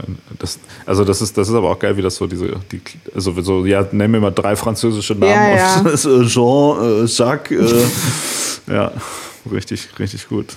Fan von. ja, und anscheinend gibt es hier auch irgendeinen vierten noch, der heißt Jean-Michel. Ja. Keine Ahnung, also das ist echt so ein bisschen, ja, ich kann mich schon, also an Jacques kann ich mich erinnern, weil der halt so ein Schmierlappen ist, ne? Ähm, Und ich kann mich auch eben an Jean erinnern, der hier auch so ein Bordellbesitzer ist oder da irgendwie in diesem Business äh, unterwegs ist, aber also keine Ahnung, weißt, also wegen mir könnten wir die auch gerne zusammenklampen, ähm, weil die eigentlich Stimmt, nur so ja. eine mechanische Rolle auch in dieser ganzen Story erfüllen. Und ich würde Ja. denen vielleicht zweieinhalb Punkte geben. Bin ich voll dabei. Und dann wird natürlich, weil äh, im Bordell sind alle eine Familie, wird ja auch noch die, äh, wie man früher gesagt hätte, Puffmutter, äh, Blackie O'Reilly. Ja, äh, ich wollte jetzt auch den blöden Witz machen, so die OG Laila. ja, genau, eingeführt, die, äh, die Audrey Horn den Kirschenstiel Stiel gibt. Ist das in der Szene? Nee, ich überlege gerade. Doch, doch. Ist das bei ihr, ne? Ja, doch. Wo sie einen Knoten reinmacht. Insofern ist sie natürlich äh, Steigbügelhalterin für eine Ja. der besten, besten Szenen. Hä, die gibt doch nicht Audrey den Kirschstängel, oder? Die nimmt den sich doch selber und, oder? War das nicht so? Und zeigt damit Ah ja, quasi, stimmt. wieso die Ja. eingestellt werden sollte. Naja, du hast recht, sie gibt dem. Das war ja keine Aufgabe, das war ja Mhm. äh, einfach ein Beweis aus dem, aus dem Nichts. Ja. Mhm. ja, ansonsten, keine Ahnung, auch jetzt eher so eine Randfigur, ne? Ja. Och. Keine Ahnung. Eineinhalb Punkte. Ja, die bewerten wir jetzt auch nicht. Hat eh keine Chance. Okay. Oh je. Äh, wir haben noch einiges äh, vor uns. Ja. Und weiter geht's mit einer Gruppe hier, äh, die bei äh, Wikipedia als Locals bezeichnet wird, also andere Einwohner von äh, Twin Peaks. Und äh, als erstes wird hier Ronette Pulaski aufgelistet, ein Opfer vom Leland-Bob, äh, Mhm. die aber überlebt hat und die auch, wie man bei ähm, Firewalk with Me aber sieht, in derselben Nacht, in der Laura Palmer äh, ermordet wurde, auch mit, mit am Start war Mhm. Äh, und dort äh, Opfer einer Vergewaltigung äh, geworden ist. Mhm. Ähm, aber genau, die, äh, da gab es auch so diese sehr iconic Szene in dem Pilotfilm, wo sie so äh, sehr fertig, dreckig und äh, irgendwie sehr am, kurz vorm Tod über diese Brücke kommt. Ja. Und danach liegt sie eigentlich nur noch im Koma, ne? Mhm. Für den Rest der Serie. Also ich finde, das, äh, das Ikonischste an ihr ist einfach ihr, ihr super Small Town Girl ähm, Arbeiterfamilienname. Stimmt, ja. Ja. Ansonsten auch eher so ein Plot-Device als jetzt wirklich eine Figur, ne? Ja. Das ist jetzt die Frage. Welche, welche Eigenschaften hat Ronette Pulaski? Man weiß es nicht. Würde ich sagen, können wir für unser Ranking auch überspringen. Mhm. Wen wir aber nicht für unser Ranking äh, überspringen können, ist äh, Laura Palmers Psychologe, äh, Dr. Jacoby. Ja, Gott. Der äh, sehr komische Methoden äh, anwendet, auf jeden Fall. Ja, also ich meine, ich finde ganz, ich fand da ganz witzig diese Triangulation, dass ähm, Laura auch ähm, quasi so Audiotapes aufnimmt, genauso wie Dale Audiotapes aufnimmt. Und bei Dale hörst du nur, was er der Person erzählt. Also, oder da ist die sozusagen die Person auf der anderen Seite, die kriegst du auch nie mit. Und bei, bei Laura ist es auch so, wie du hast dann nur die Audioaufnahme, aber nicht den, äh, nicht den, also die, die Absenderin ist quasi verloren. Die Methode ist super, super seltsam, was auch immer das bringen soll. Äh, der ganze Charakter ist halt so schillernd angelegt. Also ich würde auch behaupten, ähm, dass als, also als Psychotherapeut, du solltest halt eine, eine, ein blanker Canvas mehr sein. Also da ist ja viel zu viel los irgendwie. Und äh, natürlich ist er auch offensichtlich halt verliebt in seine Patientin, beziehungsweise die haben eine Affäre vielleicht, dass ich weiß nicht, also ich war mir nicht so sicher, wie, wie viel da angedeutet oder wie, wovon wie viel man ausgehen kann. Ja, und dann, dann versteigt er sich in der dritten Staffel, also finde ich, kommt es dann quasi zum, zum Höhepunkt, wo er sich in diesen Verschwörungstheorien und ähm, Teleshopping, Self-Made Man-artigen Sachen versteigt. Ja. Das fand ich, das fand ich aber eigentlich ganz geil. Also, Mhm. dass diese Figur, wenn man weiß, was sie. Also, das, das war eine der Transitions von der zweiten zur dritten Staffel, wo ich denke, ja, macht total Sinn, dass Ja. so jemand, der, der früher als weirder Psychologe, der eigentlich mega esoterische Maßnahmen hat und irgendwie so ein bisschen psychedelic, drugmäßig unterwegs ist äh, und ein sehr problematisches Verhältnis zu seiner äh, Klientelen äh, pflegt, dass der quasi dann hinterher so ein Verschwörungstheorie-Psychopath wird. Mhm. Ähm, Finde ich auch als, also als Figur natürlich prinzipiell erstmal unsympathisch. Ähm, ich weiß, bin mir auch unsicher, wie- inwiefern das jetzt eine, eine, eine gute Figur ist, ähm, weil der auch, es ist so sinnlos weird irgendwie. Mhm. Also dieses Ganze so, dass er, also diese Andeutung, der, dass dieser, was, dass da was läuft oder dass er zumindest scharf auf Laura Palmer ist und so, fand ich auch ein bisschen weird irgendwie, wie das in der Serie dargestellt wird. Ähm, weil es nicht so, wie soll ich sagen, es wird ja jetzt auch nicht irgendwie, ja, keine Ahnung. Wie, wie wird das dargestellt? Hm. Weil das ist so, ja schon, ja nee, romantisch ist es natürlich nicht, aber es ist so irgendwie, keine Ahnung, es, wird so ein bisschen in- infantilisiert, so, ne? Also so Ja. ein bisschen irgendwie, ähm, so ja, ist halt, ist halt so, ne? Irgendwie ist halt so ein Typ irgendwie, aber der wird so ein bisschen ja doch als, als Witzfigur eher dargestellt, obwohl er ja auch schon ein bisschen irgendwie bösartig ist und ähm, keine Ahnung. Man weiß es nicht. Ja, also, so, also auch problematisch gleichgültig so ein bisschen. Und auch, also, welche Eltern lassen denn ihr Kind zu so einem Psychologen gehen? Oder bin ich da jetzt irgendwie zu judgmental? Ich weiß es nicht. Tja. Ja, also ich meine, es gibt auf jeden Fall offensichtlich, es gibt halt sehr viel an ihm zu diskutieren. Das kann man ja schon interessant finden. Deshalb würde ich vielleicht großzügigerweise so zweieinhalb Punkte springen lassen. Mhm. Ja, es ist auch eigentlich schon eine, eine geile Figur irgendwie. Also ich habe mich schon immer auch gefreut, wenn er irgendwie am Start war, aber Mhm. so richtig macht das eigentlich auch keinen Sinn. Ja. Ich gebe mal drei, weil er so coole Sonnenbrillen hat und geile Kleidung auf jeden Fall immer anhat und Mhm. geile Krawatten. Gut, nächster Local, Mike Nelson.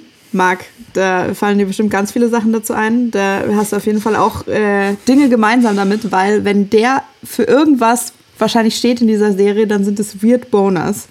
Ähm, Echt? Ja. Ich weiß, ich weiß überhaupt nicht, wer das ist. Ja, pass auf, das wird dir sofort wieder Ja, einfallen. ich muss es mal kurz googeln. Ach ja, der Typ. Ja, ja, okay. Ja, Verstehe, ja. der ist hier äh, Donners äh, austauschbarer, gewalttätiger, leicht abusive äh, Boyfriend ganz am Anfang äh, und bester Freund. Also quasi er ist der beste Freund von Bobby und Donna und Laura Ja, waren beste Freunde und so weiter. Das Hündchen von Bobby ist er. Ja, genau, genau. Ja. Der hat auch so richtig beschissene Haare. Ähm, Ja. Und der wird dann, finde ich, erst so richtig interessant, als die Nadine, also ähm, Return to her Teenage Mind, Ja. Nadine, sich an den erinnert, äh, sich an den ranmacht und beschließt so, den krall ich mir jetzt. Und die krallt sich den so richtig. Und zwar auch auf so eine Art und Weise, die finde ich so ein funny Reversal ist von so, weißt du, so predatory Teenage Boys. So, ja, die will ich jetzt aber haben und ich necke die so lange, bis sie halt nachgibt und so. Ähm, Ja. Und dass er dann am Schluss aber sagt, so, hey, du hast keine Ahnung, was möglich ist äh, mit einer sexually ähm, experienced, super strong older woman. Und der, also das wird ja dann schon auch so dargestellt, dass der offensichtlich irgendwann aufrichtige Gefühle für sie hat. Natürlich ist Ja. es super unglaubhaft, aber gut.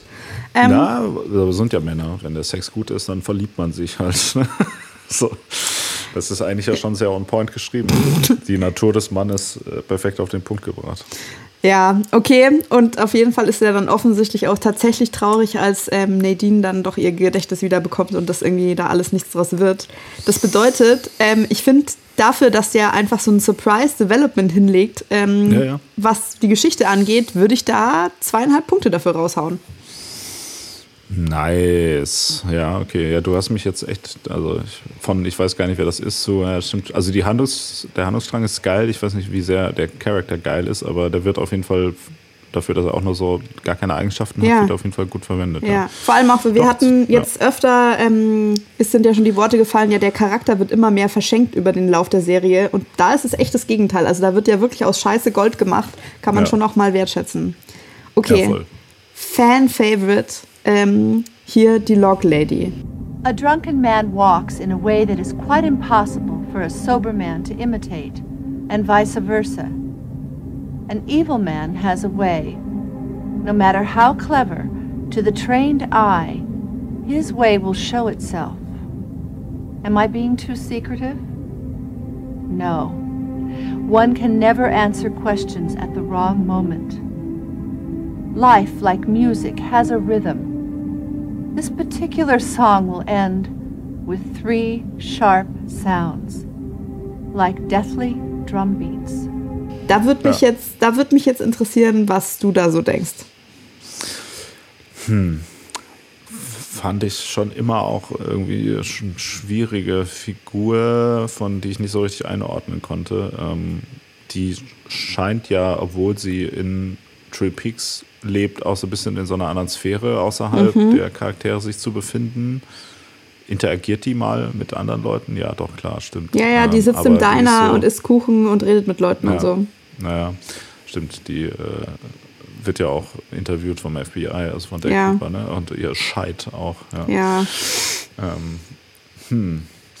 Ja, ich, ich, finde, ich finde sie tatsächlich ähm, eher stark in der dritten Staffel, weil sie ja da noch diesen äh, kurzen Auftritt hat äh, über äh, einen Zoom-Call. Ja. Ähm, wo die Schauspielerin ja irgendwie so zwei Wochen vor ihrem Tod äh, schwer Ist das ein Zoom-Call? Ist ein Telefonat, oder? Nee, die haben doch so einen komischen Videocall da, Echt? oder nicht? War das nicht diese Sache? Also die, sie tritt auf jeden Fall mit Bild auf. Ja. Ja, aber ich dachte, das wäre halt so ein, das wäre halt so ein Schnittding gewesen. Aber vielleicht hast du recht. Nee, die, es gibt eine Szene, ich weiß nicht, ob die das war, die so mit so einem ganz komischen Videocall äh, arbeitet, genau. Aber die, die, die Schauspielerin ist ja kurz, kurz danach verstorben und hat Ach, da tatsächlich verstorben. Ja, ja, also das, das wurde ja diese, also diese Atemgerät und Ja. so, was sie drin hat, das war halt einfach alles, also die war halt kurz bevor sie stirbt. Ach krass, das wusste ich nicht. Ja, ja was, ich, was ich schon krass fand, Ja.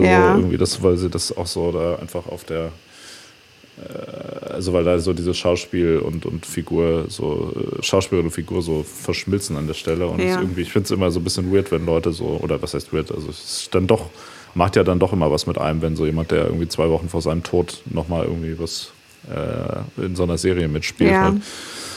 Ähm, Ja, und ich habe hier, ich habe über sie gelesen, dass sie quasi das, dieses Prin- Prinzip aufrecht erhält, das du am Anfang für diese Aufnahme äh, ausgesprochen hattest, wo wir jetzt schon gar nicht mehr dran halten, dass sie quasi nicht die Nachrichten ihres äh, Holzscheids da interpretiert, sondern einfach als ein neutrales Medium für die Messages fungiert. Ja.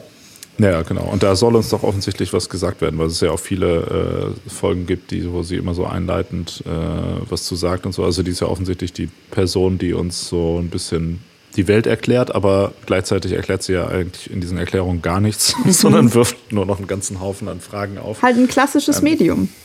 Oder Orakel. Ja, ja, genau. Ähm, eigentlich finde ich das sehr gut. Ich finde auch diese Figur, also ja, objektiv finde ich das super alles, aber ist für mich persönlich nicht so eine Favoritin, aber ich gebe trotzdem viereinhalb, weil ich ja ein objektiver Mensch bin. Boah, okay, mit viereinhalb, da überrascht du mich jetzt. Ich würde mal vier geben. Okay, dann haben wir hier noch Harold Smith. Äh, das ist der seltsame, äh, das ist dieser seltsame Recluse, den ich vorher schon angesprochen habe, dessen Namen ich offensichtlich sofort vergessen hatte. Ja, zu Recht. Ja, weil was ist eigentlich, was ist eigentlich sein Problem? So, keine Ahnung. Also der soll, der soll ja so ein, so ein soft-hearted Pretty Boy sein, oder? Hat aber auch irgendwie ein paar komische Angewohnheiten und mit seinen Orchideen und so. Also ich habe da wirklich major creepy Murder-Vibes von dem bekommen. Ja, voll. Ja, also ich glaube, das ist auf jeden Fall so ein typischer Least-Fan-Favorite. Mhm. Äh, auch, also den auch einfach alle hassen. Genau, der Orchideensammler und der fängt ja dann, oder ne, will was so mit Donner irgendwie Ja. äh, anfangen, aber irgendwie ist er halt einfach ein Knecht. Das ist so, weiß ich nicht, irgendwie auch wieder, also man, man versteht, worauf es hinauslaufen soll, aber er funktioniert als Figur irgendwie so gar nicht und ähm, Nee, das war auch immer so ein richtiger Downer, wenn ich, wenn da so Ja. eine Szene wieder angefangen hat, wo er drin vorkommt. Der hatte auch so viel Screentime in der zweiten Staffel, wo man auch einfach nur denkt, so, boah, bitte zeigt mir nicht noch mehr Szenen mit diesem Typen da in seinen, seinen scheiß Orchideen. Ich will es einfach nicht sehen. Äh, also einfach aus Hass gebe ich jetzt hier mal, auch wenn das übertrieben ist, nur auch 0 Punkt, 0,5 gebe ich mal netterweise. Okay. Gut, dann haben wir hier noch ein paar Forgettable People. Hey, du musst auch Punkte geben. Achso, ich gebe gar keine Punkte. Ah, okay, stimmt. Ähm, so, Dick Tremaine, über den haben wir schon gesprochen. Also quasi Lucys Ja. Second, Second Choice, nö. Dann gibt es noch Heidi, das ist eine, eine andere Bedienung in diesem Diner. Das ist die, die Klischee-Deutsche, die eigentlich nichts anderes macht, außer lachen äh, und irgendwie zu spät kommen. Aber Ja. schon auch iconic, weil ja der Anfang und das Ende, also weil diese Szene ja nochmal wiederholt wird, ganz am Schluss. Das ist sogar mir aufgefallen. Ähm, aber ja, wie du sagen würdest, also mehr so ein personifizierter. Winkelzug, oder? Ja, aber es ist interessant, dass sie Deutsche ist. Also wenn du sagst, die Eigenschaften sind Lachen und zu spät kommen, das ist ja eigentlich genau das, was Deutsche nicht machen, oder? Ha, stimmt, so habe ich es noch nicht betrachtet. Das könnte Also sein. das ist ja so ein Anti-Witz, oder? Sonst, wenn das was wäre, was Deutsche gut können, dann wäre es ja pünktlich kommen und Völkermord und nicht lachen und äh, zu spät kommen. ja. Gut, für, für was, was für den Gag gebe ich mal einen halben Punkt. Ja, der David Lynch ist ja kein Trottel. Ja, Ja, ich gebe gar keine Punkte. Okay, dann haben wir jetzt noch, das können wir vielleicht kurz ab, abfrühstücken, dann haben wir hier noch ein paar Leute, die schreckliche Side-Stories hatten, irgendwie in der zweiten Staffel. Dwayne Milford, Dougie Milford und Lena Budding Milford. Kannst du dich noch erinnern, als diese random, supposedly hot Lady auftaucht, die irgendwelche Psychic Witch Powers hat, sodass plötzlich alle Dudes ihr hinterherrennen und die halt äh, so ein, irgendwie so eine Golddigger-Rolle hat? Was auch immer das eigentlich war. Ähm, nee, um ehrlich zu sein, habe ich keine Ahnung. Ich versuche wirklich aktiv zu verdrängen, was in der zweiten Hälfte der zweiten Staffel so passiert ist irgendwie. Tja, dafür habe ich noch nicht genug Abstand, aber müssen wir auch, finde ich, müssen wir keine Punkte dafür hergeben.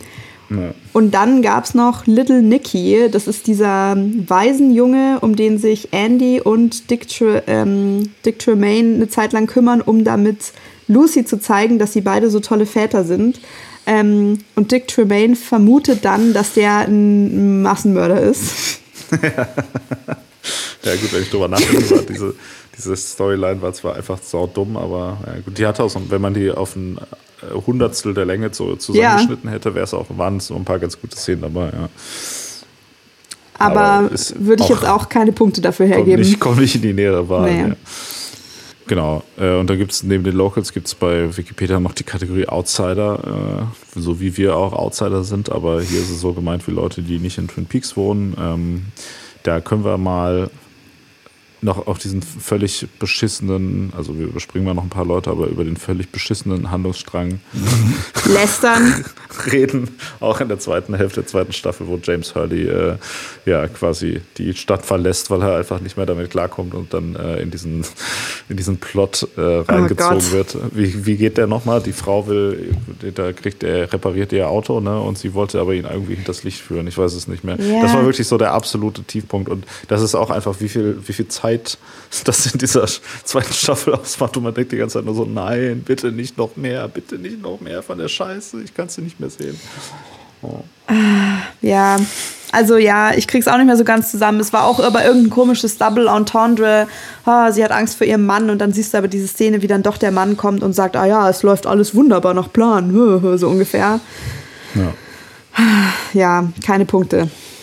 Nee, auch äh, irrelevant. Dann äh, haben wir noch die Figur Thomas Eckert, die irgendwann mal auftaucht in dieser ganzen Backstory. Was passiert eigentlich mit der äh, mit dem Sägewerk und dem ganzen Scheiß und mhm. was haben die da eigentlich? Man muss auch sagen, wenn man das mal durchdenkt, das macht auch alles überhaupt gar keinen Sinn, was da erzählt wird. Also es passt auch vorne und hinten nicht zusammen. Das ist auch keine relevante Figur. Ähm, dann gibt es noch Theresa Banks, die ist schon wieder bisschen interessanter, aber auch mhm. niemand für unseren Charakter. Äh, also wird nicht. Sie hat kein, äh, keine reale Gewinnchance bei unserem mhm. Schönheitswettbewerb hier. genau.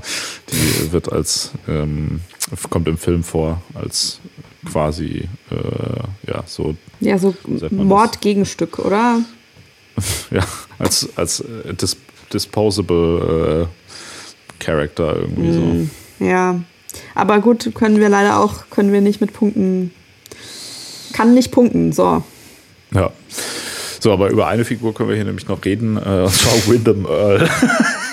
so oh Gott, ein, ja. Ein Das ist so ein bisschen, glaube ich, der, nachdem sie, nachdem sie diese Laura Palmer-Geschichte abgeschlossen haben, haben sie ja versucht, so einen neuen äh, Antagonisten ja. nochmal äh, aufzubauen und nochmal ein bisschen Spannung und irgendwie so ein übergeordnetes Ziel reinzubringen. Und dann Wyndham Earl, der ja, was war das nochmal, der war auch irgendwie mal bei FBI und hat sich dann mit Dale Cooper aus irgendeinem Grund zerstritten und hm, will ihn jetzt. Weil, weil ja. Dale Cooper hatte was mit seiner Frau angefangen. Ja, ja, genau. Und dann äh, hat er jetzt so einen komischen, bösen Masterplan, der so an so eine schlechte, so, so siebenmäßigen Serienkiller-Scheiß ja, ja, erinnert. Mit Schach. Also, ja, genau. Also es ist, es ist tatsächlich gar nicht alles schlecht an diesem Handelsstrang so, aber es ist einfach in der Summe auch wieder so einfach komplett lächerlich irgendwie und diese Figur ist auch einfach so, weiß ich nicht. Also es, es, es funktioniert halt nicht, weil es auch, also diese Figur nicht ein, Angst einflößt. Also mhm. Also man hat nie so das Gefühl, dass sie jetzt wirklich irgendwie Dale Cooper gefährlich wird oder sonst wem, obwohl die ja schon, also Wyndham Earl bringt auch ganz schön viele Leute um, ne, in mhm. der Serie, oder? Wenn ich mich richtig erinnere. Ja. Stimmt, und der hat ja noch Leo als, äh, als Gehilfen dann und so, ne? Oder das heißt Gehilfen, aber ja. Ja.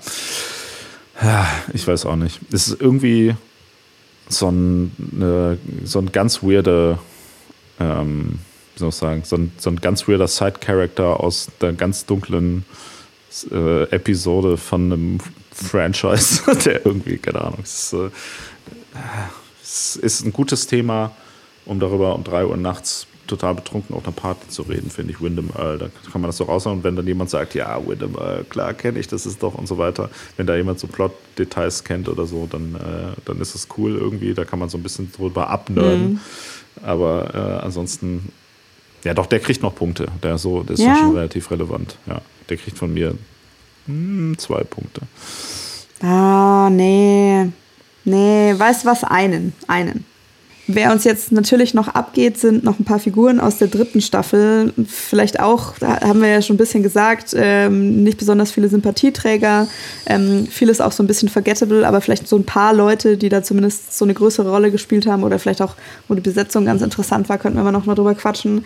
Du hattest das ja schon angedeutet. Ähm, Dale wird da irgendwie so ein bisschen in verschiedene Entitäten gespalten, könnte man sagen. Und der, der gute oder naive ähm, Dale ist dann Dougie, der da irgendwo in, äh, in Las Vegas und sonst wo rumläuft.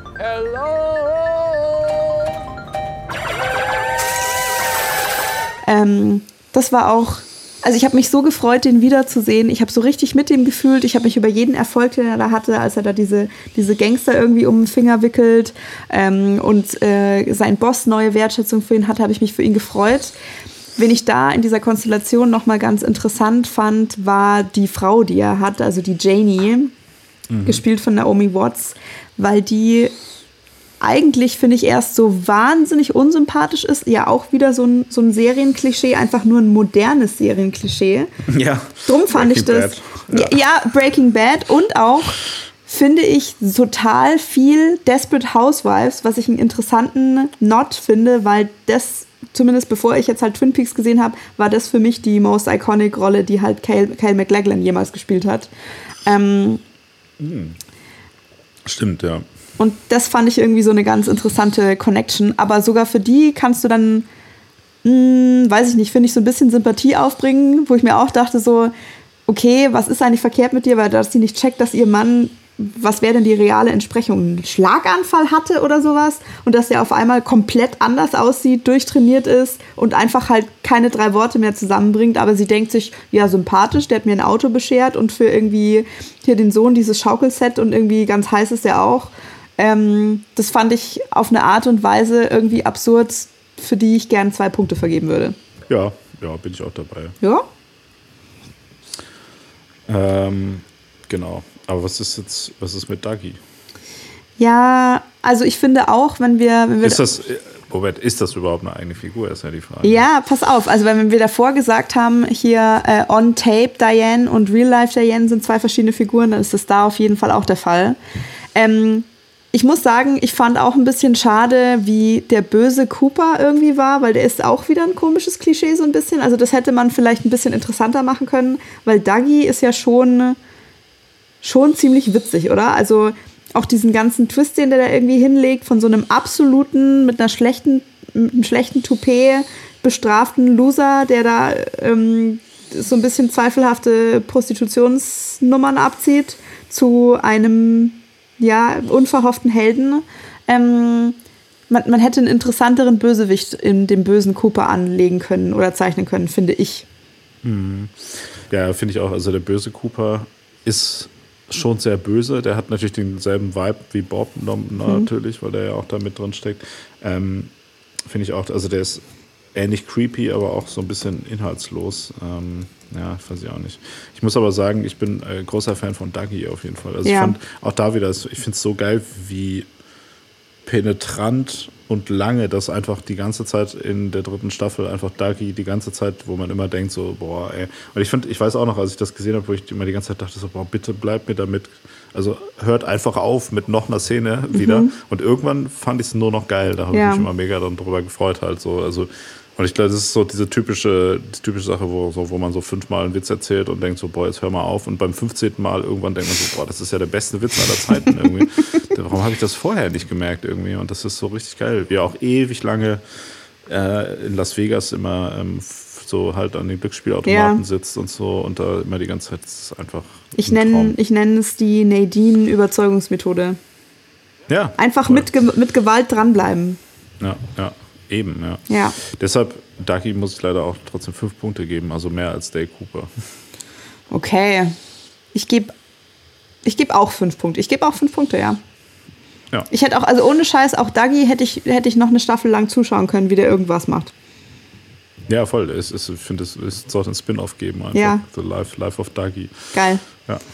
Okay. Ja. Und Bad Cooper kriegt aber nur 3,5, weil es immer noch Cooper ist. Hm. Nee, gebe ich zweieinhalb. Ansonsten gibt es natürlich in der dritten Staffel noch viele von diesem jungen Cast, der mit reinkommt. Ja. Die ganzen Leute können uns auch gestohlen bleiben. Die sind ja wirklich einfach nur da, um scheiße zu sein, glaube ich. Also ja. das passt ja gut in die in dieses Nostalgie-Thema, ne? Dass so diese, ja, diese jungen Leute und so, die sind ja irgendwie alle scheiße und so. Dass das da Ja, also ich fand ein bisschen weird, was für eine ja schon relativ hochkarätige Besetzung da auch irgendwie drauf gewurde, geworfen wurde. Also Amanda Seyfried, die einfach nur so ein fertiger Charakter ist als diese Tochter ähm, und diese was ist denn das eine von diesen Girlfriends von Shelley? Das ist diese eine Gossip Girl Schauspielerin, die einfach super random ist, die auch nicht richtig irgendwie so eine Rolle erfüllt, einfach nur damit irgendwie James sich nochmal prügeln kann. I don't know, das habe ich nicht so ganz verstanden. Ja, der Cast ist schon auch krass auf jeden Fall so in der dritten Staffel. Ja, aber das ist doch auch so random, also für nix und wieder nix. Also es ist so wie so, wie so Kaviar über so Toast geschüttet. Ja, aber es ist auch geil. Kaviar über Toast schütten ist auch geil. Also wenn man Kaviar essen würde. Hm. Aber, wobei, das ist ja, das sind ja Fischeier, ne? Ja. Das, ist, das hier, neue Folge, gleich auch direkt aufnehmen, ist Kaviar vegetarisch eigentlich. Ha, können wir tatsächlich direkt aufnehmen. Aber ist, ist er eigentlich, oder? Wann hast du, wann hast du, sind? ja, wann, aber naja, gut, es kommt wahrscheinlich ein bisschen so auf die Extraktionsmethoden an. Wann hast du zuletzt Kaviar gegessen? Hast du schon mal Kaviar gegessen? Ja, ja, klar. Hallo, ich komme aus gutem Hause. Natürlich, wir haben nichts anderes gegessen. Hier, cool Savage, bevor du deinen Kaviar nicht aufgegessen hast, gibt's keinen Ey, Nachtisch. ja, ey, der Killer, komm jetzt mal, Essen ist fertig. Es gibt Kaviar. Ja. Oh Gott, okay. Ähm, genau, also die ganzen, diese ganzen Charaktere können wir alle rauslassen. Mhm. Ähm, was gibt's denn noch für Sachen? Warte mal. Oh. Weißt du, wen es noch gibt, wer tatsächlich ja richtig nice ist? Also, das ist wieder so ein Fall, wenn ich mal magischen Realismus, der super on the nose ist, geil finde, dann will das wirklich was heißen. Diesen komischen britischen Charakter, der ähm, nach Twin Peaks gekommen ist, im Sheriff's Department angeheuert hat, weil ihm das quasi äh, so ungefähr eine Wahrsagerin told him so, der diesen Handschuh trägt, den er nicht ausziehen kann, mit dem er auch diese Superkräfte hat. Ja, stimmt, ich erinnere mich dunkel. Ja. Oh ja, echt, in dieser dritten Staffel ist so viel weirdes Zeug passiert. Ja. Ja. Wir können, ich glaube, wir müssen einfach nochmal eine eigene Folge machen. Wer ist der beste Charakter in der dritten Twin Peaks Staffel, der aber nicht in der ersten und zweiten Twin Peaks Staffel Oh Gott. vorkommt. Aber erst in drei Jahren, wenn du so langsam vergessen hast, worum es eigentlich da nochmal ging und dann Muss ich's musst du noch mal alles noch anschauen. gucken. Ja. Ja, ich musste davon, ich musste dafür jetzt schon ein äh, Paramount Plus Abo abschließen, was ich als Körperverletzung empfinde. Also weiß ich jetzt nicht. Boah. Ja. Ja, ich weiß auch nicht. Ja, ich glaube, also ich glaube, es gibt, also meine einzige Figur, der ich es noch zugetraut hätte, den Thron zu besteigen aus der dritten Staffel, wäre natürlich Ducky gewesen. Ich meine, es gibt noch diesen, diesen Monica Bellucci-Charakter, der irgendwie aber auch irgendwie so, ne? Ja, nur so, eine ein bisschen- Traumerscheinung ist. Ja. Wenn man, wenn man dann- sich schon mal, wenn man sich schon mal seltsame Hinweise in einem Traum erzählen lassen kann, wieso nicht Monica Bellucci while you're at it? Ja, gut, ich meine, das ist die natürliche Weiterentwicklung der drei Geilen, äh, aber in einer Person einfach. Ja. Ähm, dann gibt es noch diese weirde Frau da ohne Augen und so, die das ist auch alles, glaube ich, ganz cool. Aber ähm, ich meine, wer aufmerksam zugehört hat äh, bei dieser Folge, der hat ja schon, äh, der weiß ja schon, wer gewonnen hat, auf jeden Fall. sollen, wir, sollen wir langsam mal Ich wollte gerade sagen, kommen? ich glaube, es wird, äh, es wird Zeit für deine traditionelle Excel-Tabellen-Magic und äh, Best, Best, Best of Best 10, 5 und äh, Top 3 oder so. Ja, aber während ich hier äh, mit meiner mathematischen, äh, ich habe extra einen Algorithmus äh, geschrieben, der uns hier äh, das Ergebnis bringt, wer denn jetzt der beste Twin Peaks Charakter ist, Mhm. ähm, haben wir natürlich noch eine Sache offen. Und zwar wollten wir noch überlegen, wer denn der geilste Twin Peaks Charakter ist. Also wen würdest du äh, als erstes und so, weißt du? Flachlegen, okay. Hm. Von diesen Dudes bleibt es, glaube ich, tatsächlich einfach Dale. Bei den Frauen ist schon schwieriger. Ähm, Hey, unterteilst du nach Männern und Frauen oder was, wenn es um Sex geht? naja, also ich möchte, ich möchte mir halt in beide Richtungen die Optionen offen halten. Und wenn ich mich das auf eins beschränken müsste, ist langweilig. Ja, aber du kannst ja, du kannst ja jetzt nicht sagen, okay, die Kategorie sind Männer und Frauen, sondern äh, ne? Ja, aber jetzt lass Also- mich doch, lass mich doch erstmal überlegen und dann kann ich am Schluss ja immer noch eine Entscheidung treffen. Ähm, ich hätte wirklich sehr lange Josie gesagt, aber boah, es geht jetzt eigentlich fast nicht mehr. Die müsste auf jeden Fall reden, dürfte die nicht. Hm, und jetzt. Und tatsächlich auch Audrey in der dritten Staffel hat mir Audrey so ein bisschen kaputt gemacht. Wen würdest du denn nehmen?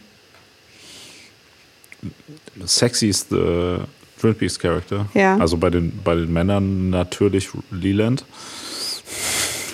Nein. Äh, bei den Männern natürlich äh, Albert, klar. Uh, okay, das, interessant. Ja, Interesting schon, choice. Das, das, ist schon sexy. Bei den weiblichen Charakteren, hm, tatsächlich schwierig. Ja, ich würde schon einfach die drei Geilen nehmen. Ach, einfach so als ja. in Personalunion. Man kann sich ja auch mal was gönnen, einfach, ja. Also meine, meine most sexy Twin Peaks Charakter sind die drei Geilen und äh, Albert. Ich kann mich halt wirklich nicht entscheiden, was ist eigentlich los? Nee, ich nehme einfach, ich nehme Dale Cooper. Das passt.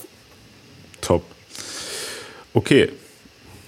Ähm, dann können wir kurz nochmal unsere Bottom Three von Leuten, die überhaupt Punkte bekommen haben, äh, sind äh, Harold, der hat von mir einen halben Punkt und von dir gar nichts bekommen.